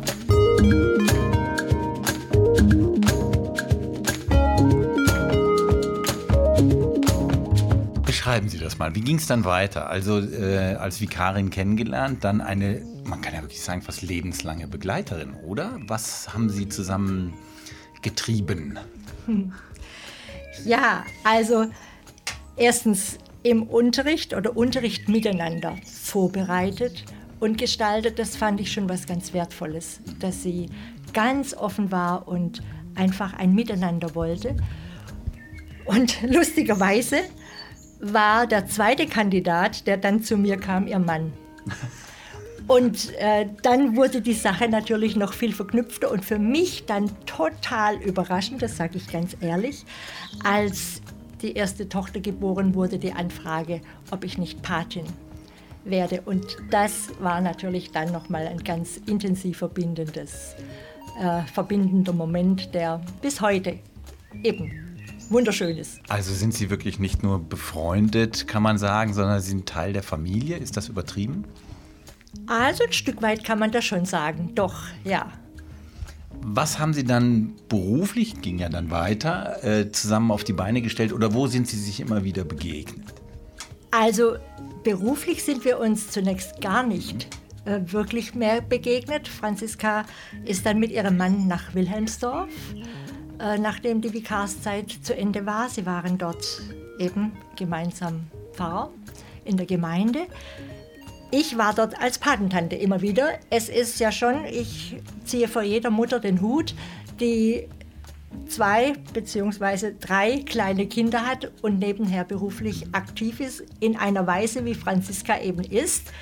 Also voll und ganz oder sagt man vielleicht auch 150-prozentig, sehr nah bei den Menschen. Und ja, ich habe das genossen, ich selber habe keine Kinder, ähm, da einfach dann Patentante sein zu dürfen und auch die Kinder ein Stück weit ja, zu genießen, sage ich jetzt einfach. Ich mag Kinder. Mhm. Frau Stocker-Schwarz hat ja dann äh, ihren Weg auch weiter beschritten und durchaus neue Aufgaben übernommen. Können Sie sich erinnern, ob Sie da Teil, Teile auch in der Diskussion zusammen durchgepflügt haben, äh, wo Sie so eine Art, ich sag mal, Beraterin waren oder Freundin? Also, sie hat, sie hat es natürlich immer erzählt, was ansteht, aber und hat mich auch gefragt, wie ich das sehe. Vor allem, als es dann, äh, als die Frage aufkam oder die Idee, die offene Stelle hier in Stuttgart in der Ludwig-Hofacker Gemeinde, ist es sinnvoll, zurück in die Gemeinde, in der ich das Vikariat gemacht habe. Ja, das war schon ein Überlegen hin und her. Da haben wir, oder habe ich natürlich mitgedacht. Ich habe viel innerlich mitgetragen, das sage ich ganz ehrlich. Das war ihr auch sehr wichtig. Ich die zwei wussten, was sie wollen und haben sehr, sehr gründlich überlegt und diskutiert, haben mich teilhaben lassen. Aber ich habe mich immer als diejenige gesehen, die das innerlich mitträgt und sie einfach auch begleitend, also stärkt und stützt, je nachdem. Selten, dass ich mal gesagt habe, das finde ich unmöglich. Das war zum Beispiel das Pfarrhaus. Als ich dann mitbekommen habe, wo sie wohnen sollten, habe ich gesagt, nee, Sie haben es trotzdem gemacht. War das so furchtbar oder was? ich, also ich, ich finde es nicht gut und ich habe gedacht, wie kann Kirche ein, okay. ein Pfarrers-Ehepaar äh, in eine Wohnung stecken, die nach Norden ausgerichtet ist, wo kaum Sonne reinkommt und wo drei Kinder leben sollen und die dann auch noch auf zwei Ebenen ist, die erst durchbrochen werden mussten mit einer kleinen Treppe, damit man überhaupt zu den Kinderzimmern kann. Also da bin ich ganz pragmatisch, da bin ich einfach, das war für mich ein No-Go.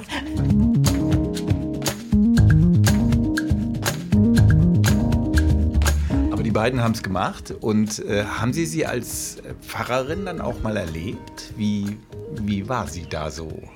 Wir sind in zwei verschiedenen Gemeinden, mhm. aber ab und, ab und an habe ich die Franziska erlebt und ja, was soll ich sagen, wie soll ich das ausdrücken? Sie, sie ist jemand, der auf der Kanzel, ja, wenn ich jetzt sage, gestrahlt hat, ist das vielleicht, kommt das falsch rüber, aber mhm. Ähm, das ist ein Grundzug von Franziska, ihr Wesen zu leuchten, zu strahlen. Und ich sage es ganz ehrlich, manchmal habe ich gedacht, ob das nicht ein bisschen sogar zu viel ist. Mhm. Aber ähm, es ist echt und das ist das Besondere. Jetzt muss ich ganz ehrlich sagen, Sie strahlen auch. Also äh, sind Sie da vielleicht im Geiste näher zusammen, als Sie das vielleicht äh, meinen? Ja, ich denke schon. Und vielleicht fällt einem genau deshalb das beim anderen mhm. dann auch so besonders auf. Dann war sie in der Gemeinde und dann kam der Sprung, wenn ich das in der Vita richtig äh, erinnere, äh, zum, zum Bibelmuseum, als Direktorin zum Bibelmuseum. Können Sie sich noch erinnern, ähm, wie das für Sie in Ihrer Freundschaft war, als sie sagte, schau mal, das steht an? Ja, das fand ich sehr schön, weil ich denke, dass damals schon gedacht habe, da schlägt das Herz von Franziska doppelt. Sie ist eine Frau, die, ja, der, die, die einfach die Bibel als was ganz Wertvolles ansieht und die da nicht verknöchert ist, sondern ihr Anliegen ist es, das Wort der Bibel, das gute Wort, wie sie immer sagt, ganz herrlich, unter die Leute zu bringen. Und äh, in der Bibel, also Bibelmuseum, das war natürlich ein Feld, wo sie in besonderer Weise sich auch entfalten kann, konnte und kann bis heute.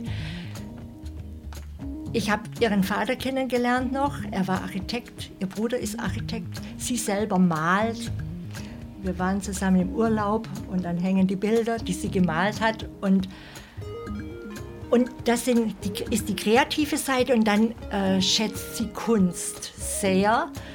Also wenn wir mit ihr Geburtstag feiern, ist in der Regel irgendein Museumsbesuch mit eingeflochten auf wunderbare Art und Weise.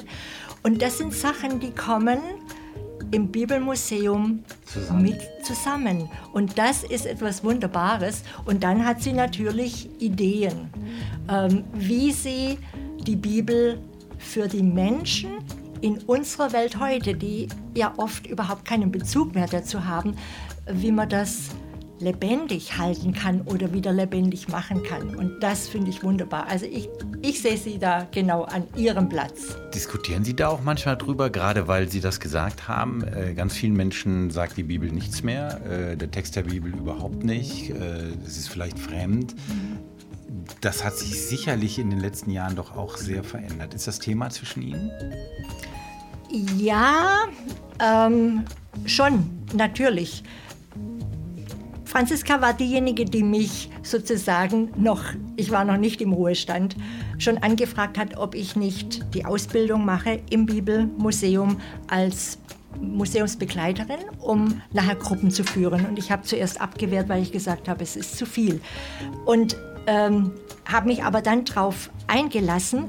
Und da sind wir immer wieder im Gespräch, um ja, Erfahrungen auszutauschen wir erleben natürlich alles. Ähm, Gruppen. Ich führe viele Kinder, Konfirmandengruppen, auch Elftklässler, äh, schon, sonst Schüler verschiedenen Alters. Sehr spannend. Und gerade bei der Jugend zu entdecken, wie unterschiedlich da der Bezug noch da ist. Und es ist so, das muss man einfach klipp und klar sagen, dass ich denke, ich greife jetzt eher äh, die Sache niedriger an, aber 80 Prozent der Kinder und Jugendlichen keine Beziehung mehr haben und auch die Inhalte nicht kennen. Und das miteinander, im, das sind wir im Gespräch immer wieder und zu sehen, wie können wir das auch oder wie kann sie, wie kann ihr Team das durch Sonderausstellungen und die Sachen im Bibliorama immer wieder neu ja, mhm. bedenken und sehen, was muss man verändern, wo muss man nochmal überlegen, wie kann man ja, dieses oder jenes nochmal mit reinpacken oder ja, je nachdem.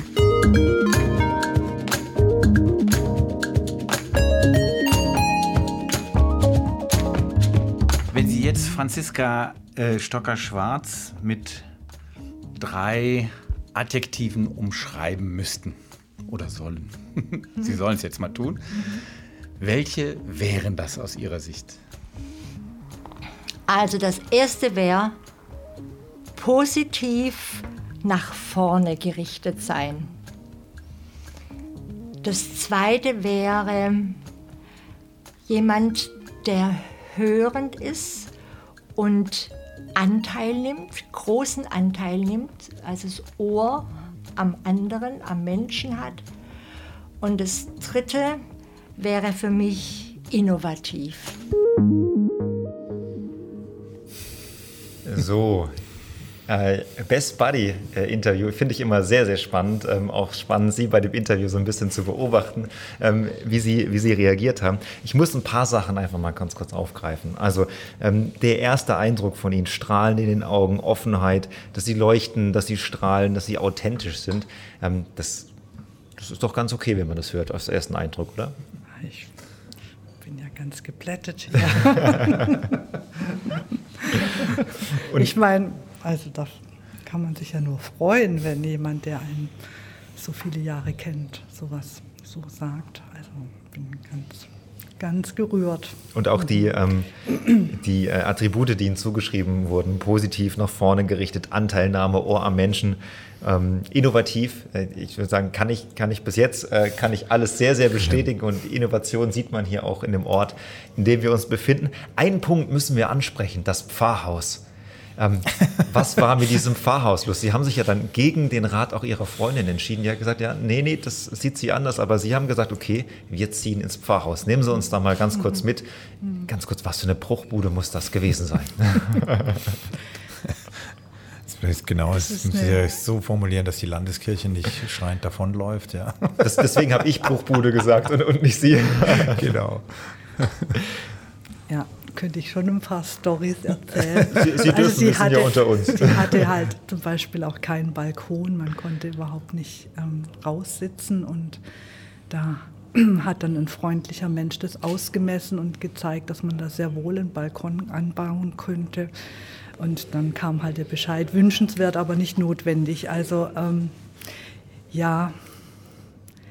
Sag mal, mit, mit Ihrem Herz für Architektur und Innenarchitektur, dann war das doch. Was sehr schön war, nee, ich, ich sage jetzt einfach mal, was schlecht war. Also es lag eben gen Norden, man hat ihn nicht warm gekriegt und ähm, ähm, man hatte praktisch nur von März bis September überhaupt einen Sonnenstrahl in der, Wo mhm. in der Wohnung. Da gibt es an der Küche so einen Platz, da hat sich dann auch immer unser Hund hingelegt. Und ich habe mich dann, um Sonne zu tanken für die Kaffeetasse, habe ich mir ein Schneidbrett auf die Spüle gelegt und habe eben mich dann auf die Spüle gesetzt, weil da die Sonne reinfiel. Ja, also aber Sie sind ja trotzdem rein. Wir sind äh. trotzdem rein. Also das muss ich auch sagen im Rückblick. Ähm, mein Mann und ich, wir haben schon alles einfach gegeben für die Kirchengemeinden. Mhm. Wirklich in beiden Gemeinden. Und äh, wir hatten so die Einstellung, dass das nicht so wichtig ist. Und ich muss im Rückblick sagen, das war vielleicht auch ein Fehler, weil ähm, es waren dann doch 15 Jahre und ähm, wenn man 15 Jahre eben keine Sonne hat, das merkt man dann schon. Also auch unser Nachfolger wohnt in der Wohnung und ähm, ja, die Kirche sollte sich schon überlegen, ob sie da nicht was ändert. Aber äh, Sie sind tatsächlich rein, weil Sie gesagt haben, also es gibt jetzt auch schlimmeres Leid auf dieser ja, Welt. Ich, genau, ja, also, also, ich meine... Ähm, es ist ja auch schon mal in Stuttgart sowieso auch ein Luxus, dass man eine Wohnung, eine Wohnung kriegt, hat. Genau. Ja, also und ich wollte jetzt auch nicht gleich so typisch kirchlich ähm, so, die positiven sagen. Ja. Aber was eben schön war in der Wohnung, das war eine Altbauwohnung mit mhm. äh, hohen Wänden. Wir hatten enorm viel Platz für die drei Kinder mit den zwei Stockwerken. Mein Mann hat es geschafft, ähm, das zu planen, dass da eine äh, Wendeltreppe eingebaut wurde, dass man von eben innen drin äh, rauf und runter kommt. Die war total cool. Mhm. Und also ähm, unsere Kinder waren ja auch in der Schule. Ich glaube, die haben die, die Wohnung gar nicht so als so schrecklich ah, okay. erlebt. Mhm. Und wir hatten dann auch einen Hund, mit dem ich bin ich dann halt raus. auch zum Sonnetanken dann raus. Ja, genau, an die frische Luft. Und ja. die Kirche hat einen Garten, wo man hin konnte. Und ähm, da konnten wir einen kleinen Platz benutzen und so. Also da gab es ganz viele positive Aspekte. Und äh, ja, wir hatten ähm, Schimmel in der Wohnung und wir haben auch Krankheiten davon ähm, getragen von dieser Zeit. Aber ja, also ich bin wie war das positiv? Ich positiv, positiv nach vorne. Doch, ja. Insofern schon mal gut, dass wir die kleine Anekdote nochmal aufgegriffen mhm. haben. Jetzt haben wir tatsächlich äh, ja gesagt, dass wir nichts vergessen.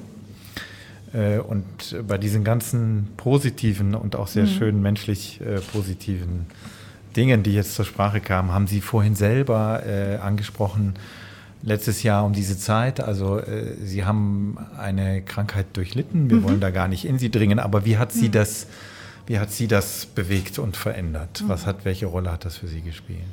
Es war ein hartes Erlebnis, von einem Tag auf den anderen praktisch raus zu sein aus allem. Also gerade noch alles gemacht mit meinem Rollkoffer sozusagen zum Arzt und dann in die Lungenfachklinik und ähm, ich habe nie geraucht, ja, und trotzdem eben Lungenkrebs. Und ähm, das war dann äh, schon sehr weit fortgeschritten und mir ging es wirklich schlecht. Ich hatte halt so Schmerzen in der Schulter. Ich habe immer gedacht, das ist was Orthopädisches, aber war es halt nicht.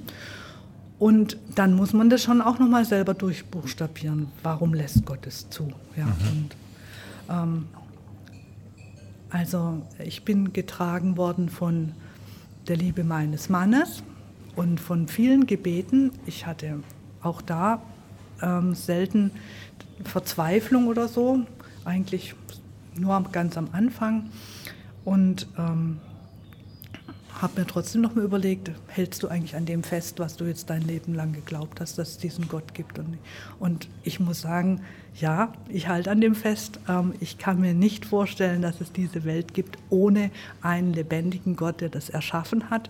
Und für mich ist das das plausibelste, dass Jesus, dass der wirklich da war und dass diese Geschichte stimmt. Und ich finde es auch, was er gegeben hat mit seinem Tod am Kreuz und was die Christen bezeugt haben mit der Auferstehung, eine so versöhnende Kraft, die sich in vielen Konfliktfeldern auch als Versöhnungskraft gezeigt hat dass ich daran festhalte. Und ich meine, wenn wir eben kein Leid erfahren, können wir auch nicht Glück erfahren. Also, dass es das Leid gibt, ähm, das hat philosophisch gesehen auch seinen Sinn. Wenn man dann drin steckt, fragst du dich das trotzdem. Das selber? wollte ich gerade ja? sagen, ist ja dann immer noch mal was anderes, äh, wenn man es am eigenen Leid ja. erfährt, im wahrsten Sinne ja, des Wortes, genau. ja, als äh, wenn ich sehe Leid auf der Welt. Klar, das ist schlimm, aber wenn ich es selber erlebe, habe ich ja mhm. nochmal einen ganz anderen Bezug ja. dazu.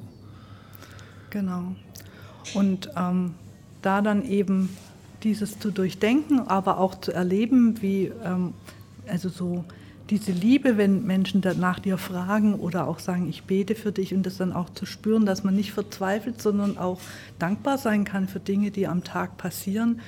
Ähm, und ähm, Manche Dinge nimmt man dann auch noch mal intensiver wahr. Das ist halt wirklich so. Ja, also ich bin oft einfach froh, dass ich atmen kann und keine Schmerzen habe dabei. Das ist, ähm, das ist ja für einen, wenn man nicht erkrankt ist, mhm. was automatisches, was man gar nicht so bedenkt. Und ähm, ich habe das schon, wo es meiner Mutter sehr schlecht ging, meinem Vater ähm, so erlebt, dass ähm, da ging es ja auch mir sehr schlecht, dass wenn es Menschen schlecht geht, dass es äh, so wohltuend ist, wenn ein Mitmensch dich anlächelt oder freundlich ist, auch in Selbstverständlichkeiten des Lebens, sodass ähm, mir das auch jetzt umso wichtiger ist, ähm, Menschen ein Lächeln zu schenken, mhm. weil es einfach unser Leben miteinander verändert. So banal es ist ist scheinbar banal. Mhm. Wie geht es Ihnen heute? Auch gesundheitlich? Also ich habe vorhin ja schon von der modernen Medizin gesprochen und es ist eben so, dass die moderne Krebsmedizin äh, Medikamente auf den Markt gebracht hat, die wir hier in Deutschland ähm, haben können. Und der Krebs ist sozusagen im Käfig gesperrt. Ähm, der ist nicht weg, mhm. aber ähm, mir geht es super. Und ähm, insofern bin ich einfach dankbar dafür, dass ich ähm, so behandelt werden kann. Genau. Was würden Sie denn anderen Menschen mit auf den Weg geben, die, die keine Krankheit haben, aber wie soll ich sagen, in den Tag hineinleben, ohne sich bewusst zu machen, was passieren kann, einem selbst passieren kann? Haben Sie, haben Sie einen Tipp für uns sozusagen, ja? Weil wenn man gesund ist, Sie haben das vorhin so äh, beschrieben, macht man sich das ja gar nicht klar. Mhm. Also es ist schwierig, Leute einen Tipp zu geben, die in den Tag hineinleben, weil die hören den Tipp ja dann gar nicht. Mhm. Also es gibt so viele Leute, die denken nur ans nächste Essen oder was oder ärgern sich über den Beruf und irgendwie die nehmen sich gar keine Zeit zum Innehalten. Mhm. Man müsste eigentlich erstmal innehalten und einfach vielleicht den eigenen Atem wahrnehmen und sich mal Zeit nehmen, ähm, über Quellen der Kraft nachzudenken. Also ähm, insofern, das wünsche ich eigentlich jedem, dass er mal innehält und sich die Zeit nimmt. Ich kann die Bibel sehr empfehlen. Das fängt man mal vielleicht mit dem Lukas-Evangelium an oder man guckt sich eine Netflix-Serie an. Da gibt es ja The Chosen, der ist, ist jetzt nicht, nicht schlecht, was da, wie das rübergebracht wird, was Jesus eben für eine Wirkung haben kann.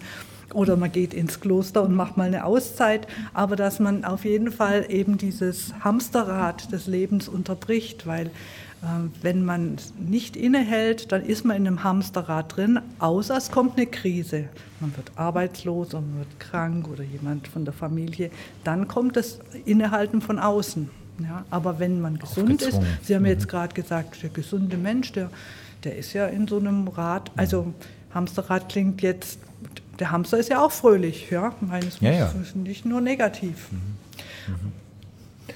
Was haben Sie denn für sich ähm, verändert seit dem, seit dem letzten Jahr? Also jetzt auch, haben Sie sich vielleicht beruflich gesagt haben, okay, ich brauche mehr Freiräume, ich möchte vielleicht noch was anderes dazu nehmen oder gewisse Sachen weglassen. Haben Sie neue Prioritäten gesetzt nochmal?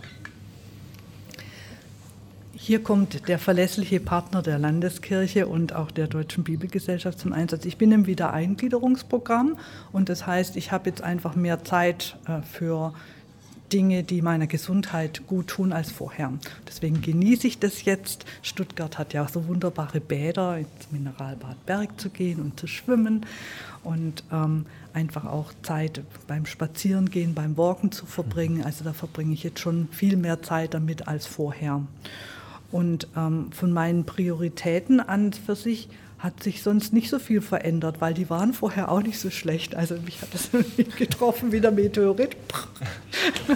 ich nie gedacht, dass ich das kriege. Aber es ist ja eigentlich auch, ein, ich sage jetzt mal, dass sich gar nicht so viel verändert hat, ist ja eigentlich auch ein gutes Zeichen. Das heißt ja auch, dass Sie, dass ich Sie bin vorher ein sehr regelmäßiger Mensch ja. und ähm, ich liebe meinen Mann und meine Familie und ähm, insofern, ja, und meinen Beruf. Ja. Insofern, ja, nee, ich habe da jetzt nicht so viel geändert. Es war eher andersrum, dass äh, das, was ich immer mache, mir eigentlich geholfen hat, gesund zu werden. Also ich mache jeden Tag Gymnastik, ich bin immer gewalkt, ich esse mhm. gesund und das mache ich gern. Ich gönne mir Auszeiten und sowas. Und dieser Rhythmus, das hat mir auch geholfen, wo ich ganz arg krank war. Da habe ich das Gleiche gemacht, bloß halt ganz, ganz langsam. Mhm. Mhm.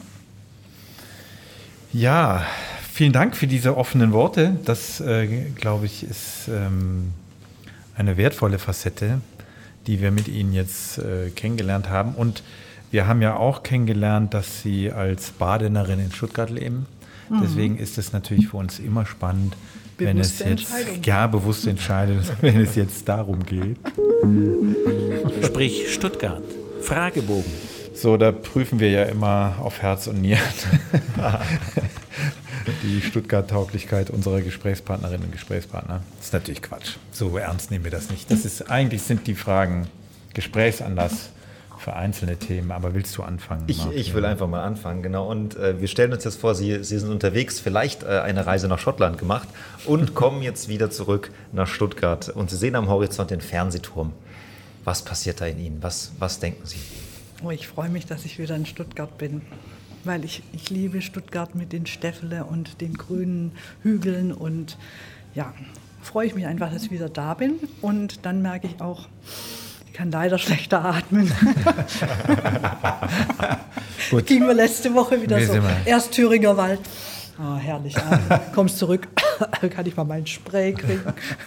Aber, aber ganz kurz, was ich gerade nochmal äh, noch mal, ähm, äh, noch wegen, wegen Schottland. Haben Sie eigentlich noch Kontakt zu ehemaligen Kommilitoninnen und ja. Kommilitonen? Mhm. Ja, ja, haben wir. Und ähm, also besuchen die auch. Also das ist sehr schön. Mhm. Schön, also seit, seit Mitte der 80er eigentlich. Äh, ja, genau. Halt so alle drei, vier Jahre muss man da gewesen sein. Das steht jetzt mal wieder an.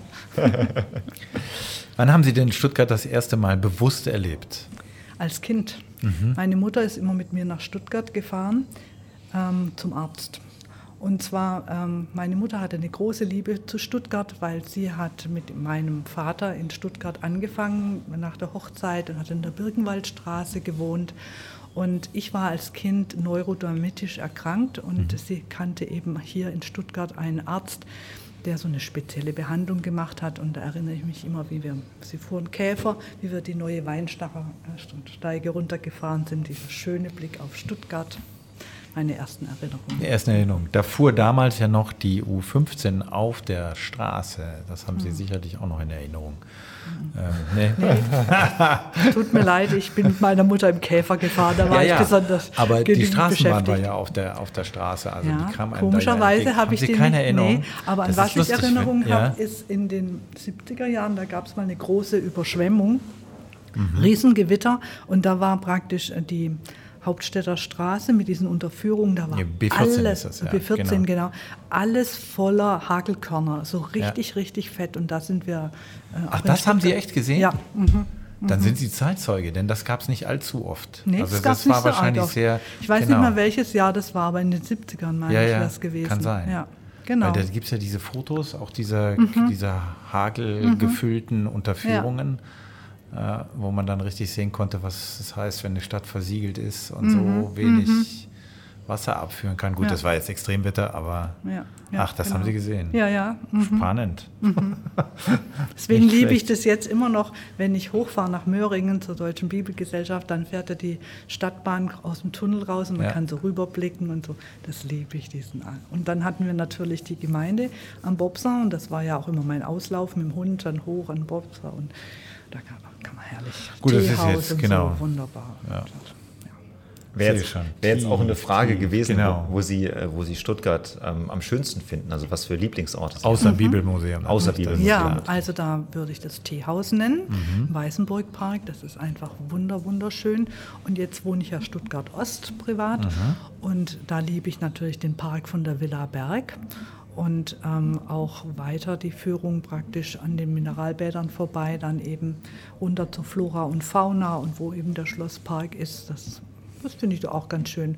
Und ein Geheimtipp ist natürlich auch, ähm, dass die Gaststätte Ratze, in der, da gibt es die Reidelsburger Garten und Reichberger Garten oben im ähm, Stuttgarter Osten, die mhm. alten Weinberghänge, Weinberghänge. Und da ist eine tolle Gaststätte, die heißt Ratze. Und es ist gar nicht so, wie der Name klingt, sondern da wird super, super toll gekocht. Und da kann man wunderschön entweder mit dem Bus hochfahren, als ich eben so krank war, konnte ich nicht so gut bergauf laufen. Mit dem 45er hoch bis zum Buchwald, dann am, Wald rein entlang laufen, durch die Gärten durch und dann noch bei Ratze einkehren.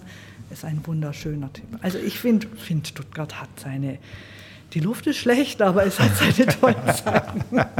ja, super. Wir müssen Ratze unbedingt verlinken. Das ist ja klar in den Show Notes. Das machen wir. Schöner Tipp. Schöner äh, Tipp super ja. Tipp. Ja, sehr, sehr konkret. Im Teehaus hatten wir Stefanie Meyer-Hulz zu Gast. Das ist die eine Verlegerin aus, äh, die hier in Stuttgart äh, die Kinderstiftung äh, sehr unterstützt. Mhm. Also wer das mal nachhören will, auch da Grüße gehen raus. Ähm, Stefanie Meyer-Hulz. Villa Berg hatten wir tatsächlich noch niemanden. Im Osten waren wir schon, ich überlege gerade, wo wir überall waren. Na, haben Sie schon den Pfarrer Albrecht Hochmann interviewt? Der ist seit 25 Jahren da. Pfarrer, der kann Ihnen Stories erzählen. Der kann Stories erzählen. Mhm. Vielleicht kommt auf die Liste. Hm. Kommt auf die Liste. Ich, ich fand es so schön, wie Sie vorhin, wir, wir gerade über den Weg gesprochen haben. Sie haben vorhin ähm, ähm, eine Redewendung verwendet, ähm, dass der Weg dann irgendwann so, so war, wie die Kühe gelaufen sind. Das ja, hatte ich genau. noch nie gehört, aber fand ich, musste ich gerade dran denken. das ist ein, ein äh, lang In Oberschwaben, ja, ja. Genau, so, mhm. das ist, äh, fand, fand. Die Straße gibt es immer noch. aber es gibt auch andere Zufahrten, das weiß ich jetzt, wussten wir nur damals nicht. Jetzt haben Sie gerade gesagt, also Orte, wo Stuttgart besonders schön ist. Ja. Wo würden Sie denn sagen, ist Stuttgart so richtig zum Davonlaufen? Puh. Naja, muss man jetzt schon sagen, leider um den Bahnhof rum. Ne? Ja, das ist jetzt. Also, wenn, wenn ich bei Staatsgalerie aussteige und ich will in die Staatsgalerie. das ist, ja das ist etwas irreführend, muss man sagen. Ja, Oder wenn ich mit meinem Station. Koffer bei Staatsgalerie aussteige und ich will mit dem Zug weiterfahren. Also da schleppe ich halt mein, also ziehe ich meinen Kopf. Das ist halt schon echt, echt ja, ja, schlecht.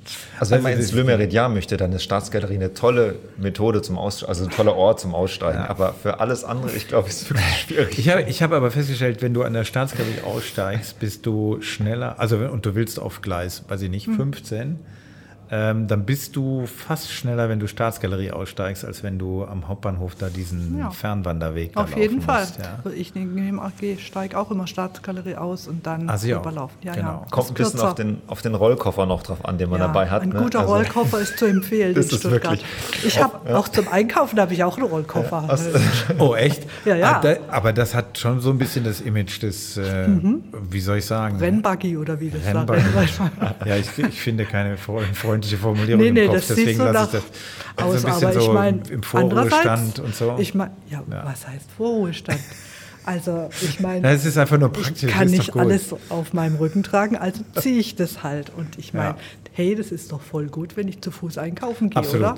Absolut. Ich will also, das jetzt, ne? ich werde mich hm? bemühen, das nie mehr in diesem, in diesem Klischee irgendwie, in diesem Klischee baden zu gehen. Das, das mache ich nicht mehr. Nein, nein, das ist alles gut. Ich muss sagen, ich finde auch finde gut, es wenn sehr man, gut. wenn man einfach mal Sachen macht, die praktisch sind. Ich und hätte nicht ja auch gerne ein Martin, das ist die E-Bike. richtige Frage. Aber wir haben keinen Platz, es zu stellen. Ja? Ah, okay. Wir hätten auch gerne ein E-Auto, aber als Städter kannst du es ja nicht laden. Du hast ja nicht so eine Garage wie im Oberland, wo du dann Hm. einfach dein Auto einsteckst. Das ist nicht ganz so einfach mit dem. Ja, das stimmt. Also in der Aber- Stadt hat man halt so einen Rennwagen, wo man seine Einkäufe ne, zum Beispiel und eben kleinen Rucksack. Das, Jetzt steht ja sogar die Frage drauf, was fehlt in Stuttgart. Ähm, ist es dann eine Ladeinfrastruktur für E-Autos? Absolut, würde ich sagen. Und zwar muss man sich das gut überlegen, wie das dann auch ist für Städter. Also ich habe ja mit dem Herrn Nopper gesprochen, bevor er gewählt wurde und habe meinen Wunsch geäußert. Also ich finde einfach, die Menschen, die nach Stuttgart reinfahren, die sollten leider alle Park- und Reitplätze benutzen müssen. Und lass doch mal die Straßen den Stuttgartern und nicht den Menschen, die da von außen shoppen wollen. Das geht in anderen Innenstädten auch.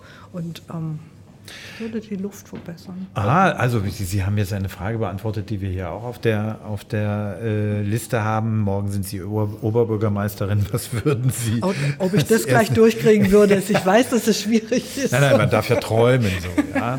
Wobei diese Pläne gibt es ja. Also, ähm, und es gibt tatsächlich, ich meine, es gibt ja Städte, weiß ich, Stockholm oder so, da darf man ja gar nicht rein. Also da gibt es durchaus Vorbilder. Gut, auf der anderen Seite Einzelhandel will Ja, ja, Umsatz eben. machen. Also es Klar. sind ja auch Arbeitsplätze. Ich meine, ich will ja auch, dass die Leute ins Bibliorama kommen, aber So. die äh, Menschen kommen mit der S-Bahn. Das ist, wenn die S-Bahn denn fährt. Das ist dann das nächste, der, der nächste Punkt. Im Also, Moment das ist der nächste gerade Punkt. schlecht. also als Oh, Oberbürgermeisterin hätten Sie Wir jammern nur. Komm, wir jammern nicht nur. Also ich habe aber heute früh in der äh, Zeitung auch gelesen, Zeitung äh, lesen ist gut, äh, dass die U-Bahnen jetzt auch reduzieren müssen, weil in der Infrastruktur tatsächlich ein paar Sachen nicht funktionieren. Also sie müssen auch reduzieren. Bisher waren die U-Bahnen immer so der verlässliche Anker. Scheint auch nicht so zu sein. Gut. Ich finde schön, dass du sagst, nochmal Zeitung lesen ist gut. Ja. Das ist einfach so. Und Podcast Ich hören. dachte, Podcast, hören Podcast gut. Der schließt ja einander nicht aus. Ja. Man schließt Während man die nicht aus. Zeitung liest, hört Ah, man gleichzeitig schlecht. den Podcast und hat dann in der Hand Nein, noch das Smartphone Sie- für die Social Nein, Media. während Sie auf die Waldebene Ost hochlaufen zum Ratze, richtig? Äh, da können Sie ja Kopfhörer rein. Genau. Und da haben wir viele Hörerinnen. Oder und wenn man bei der, eine Bahnreise macht, Zum kann man das Beispiel. toll hören. Ja. Ganz genau. Oder wenn man walken geht irgendwo, kann man es toll hören. Bei- Oder wenn man kocht, kann man das toll hören. Auch gut, Ja. sehr gut. Sie sehen, äh, Sie sind, Sie sind guter Werbeträger für unseren ich höre Format. viele Podcasts. Ja, das ist gut. Auch, dass der Podcast zwei Stunden geht, wenn man mit der Deutschen Bahn Ja, da werde ich ja dauernd drauf angesprochen. Ja, ja, ja, ja. Werde ich dauernd drauf angesprochen. Ich habe, ähm, ich habe, ich sehe das Hörverhalten. Ich kann das, kann das alles sehr genau analysieren. Also es ist tatsächlich so, äh, dass ähm, dann höre ich mal, äh, räume ich mit diesem Mythos auf. Es gibt natürlich Leute, die hören nur die ersten zwei Minuten, die hören aber bei allen nur die ersten zwei Minuten und die würden auch keine 20 Minuten hören. Also das ist äh, so. Und dann gibt es aber die sehr treuen Hörerinnen und Hörer, die teilen sich das auf. Ja, wie Sie gesagt haben. Also ich, äh, ganz neulich hatte ich jemanden, der sagt, das ist, ich muss so viel mit dem Hund raus, muss aus gesundheitlichen Gründen. Eine Podcast-Folge ist genau richtig für diese Zeit. Andere joggen, machen das dreimal dann und so. Also ich, äh, man kann sich das ja aufteilen. Man muss das ja nicht in Technik einem- ist ja auch toll. Also wenn du den Podcast anhältst, dann Ne, machst du ja wieder, wieder an, an. fängt es genau an der Stelle Genau. wieder an. Also bei Spotify ist das ja super. So ist es. Ähm, Und es gibt ganz viele, die schlafen mit uns ein. Das ist auch sehr schön.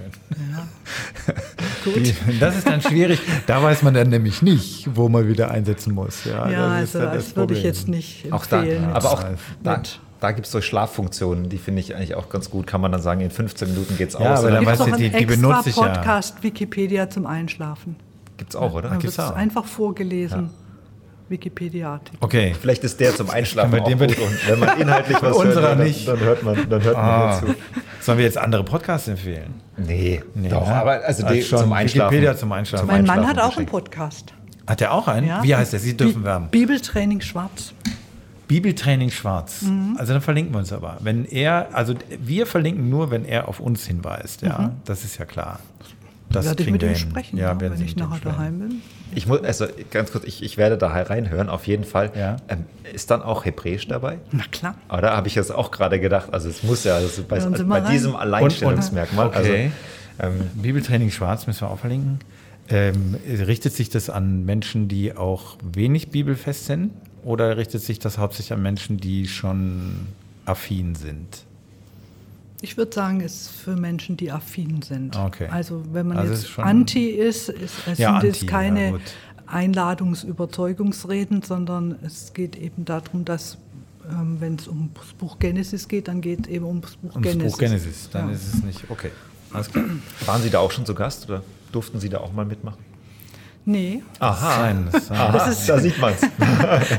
also er macht es zum Teil mit unserem Sohn, mit dem Georg. Der, Ach, ist, der das- ist auch Theologe. Das wäre nämlich eine Frage gewesen, die ich Ja. mir noch aufgeschrieben so, ja. hatte. Wie sieht es denn mit Ihren Kindern Ja, aus? genau. Ja, Wie, gut. wie sieht es denn? das heißt, Okay. also Frage beantwortet. sind, sind die, ich sag's mal, alle in diese theologische Richtung? Oder also Sie haben gesagt, drei Kinder, also einer ist ja- einer ist schon mal Haken, 30, Pro- 33 Prozent. Wie sieht es bei den anderen aus?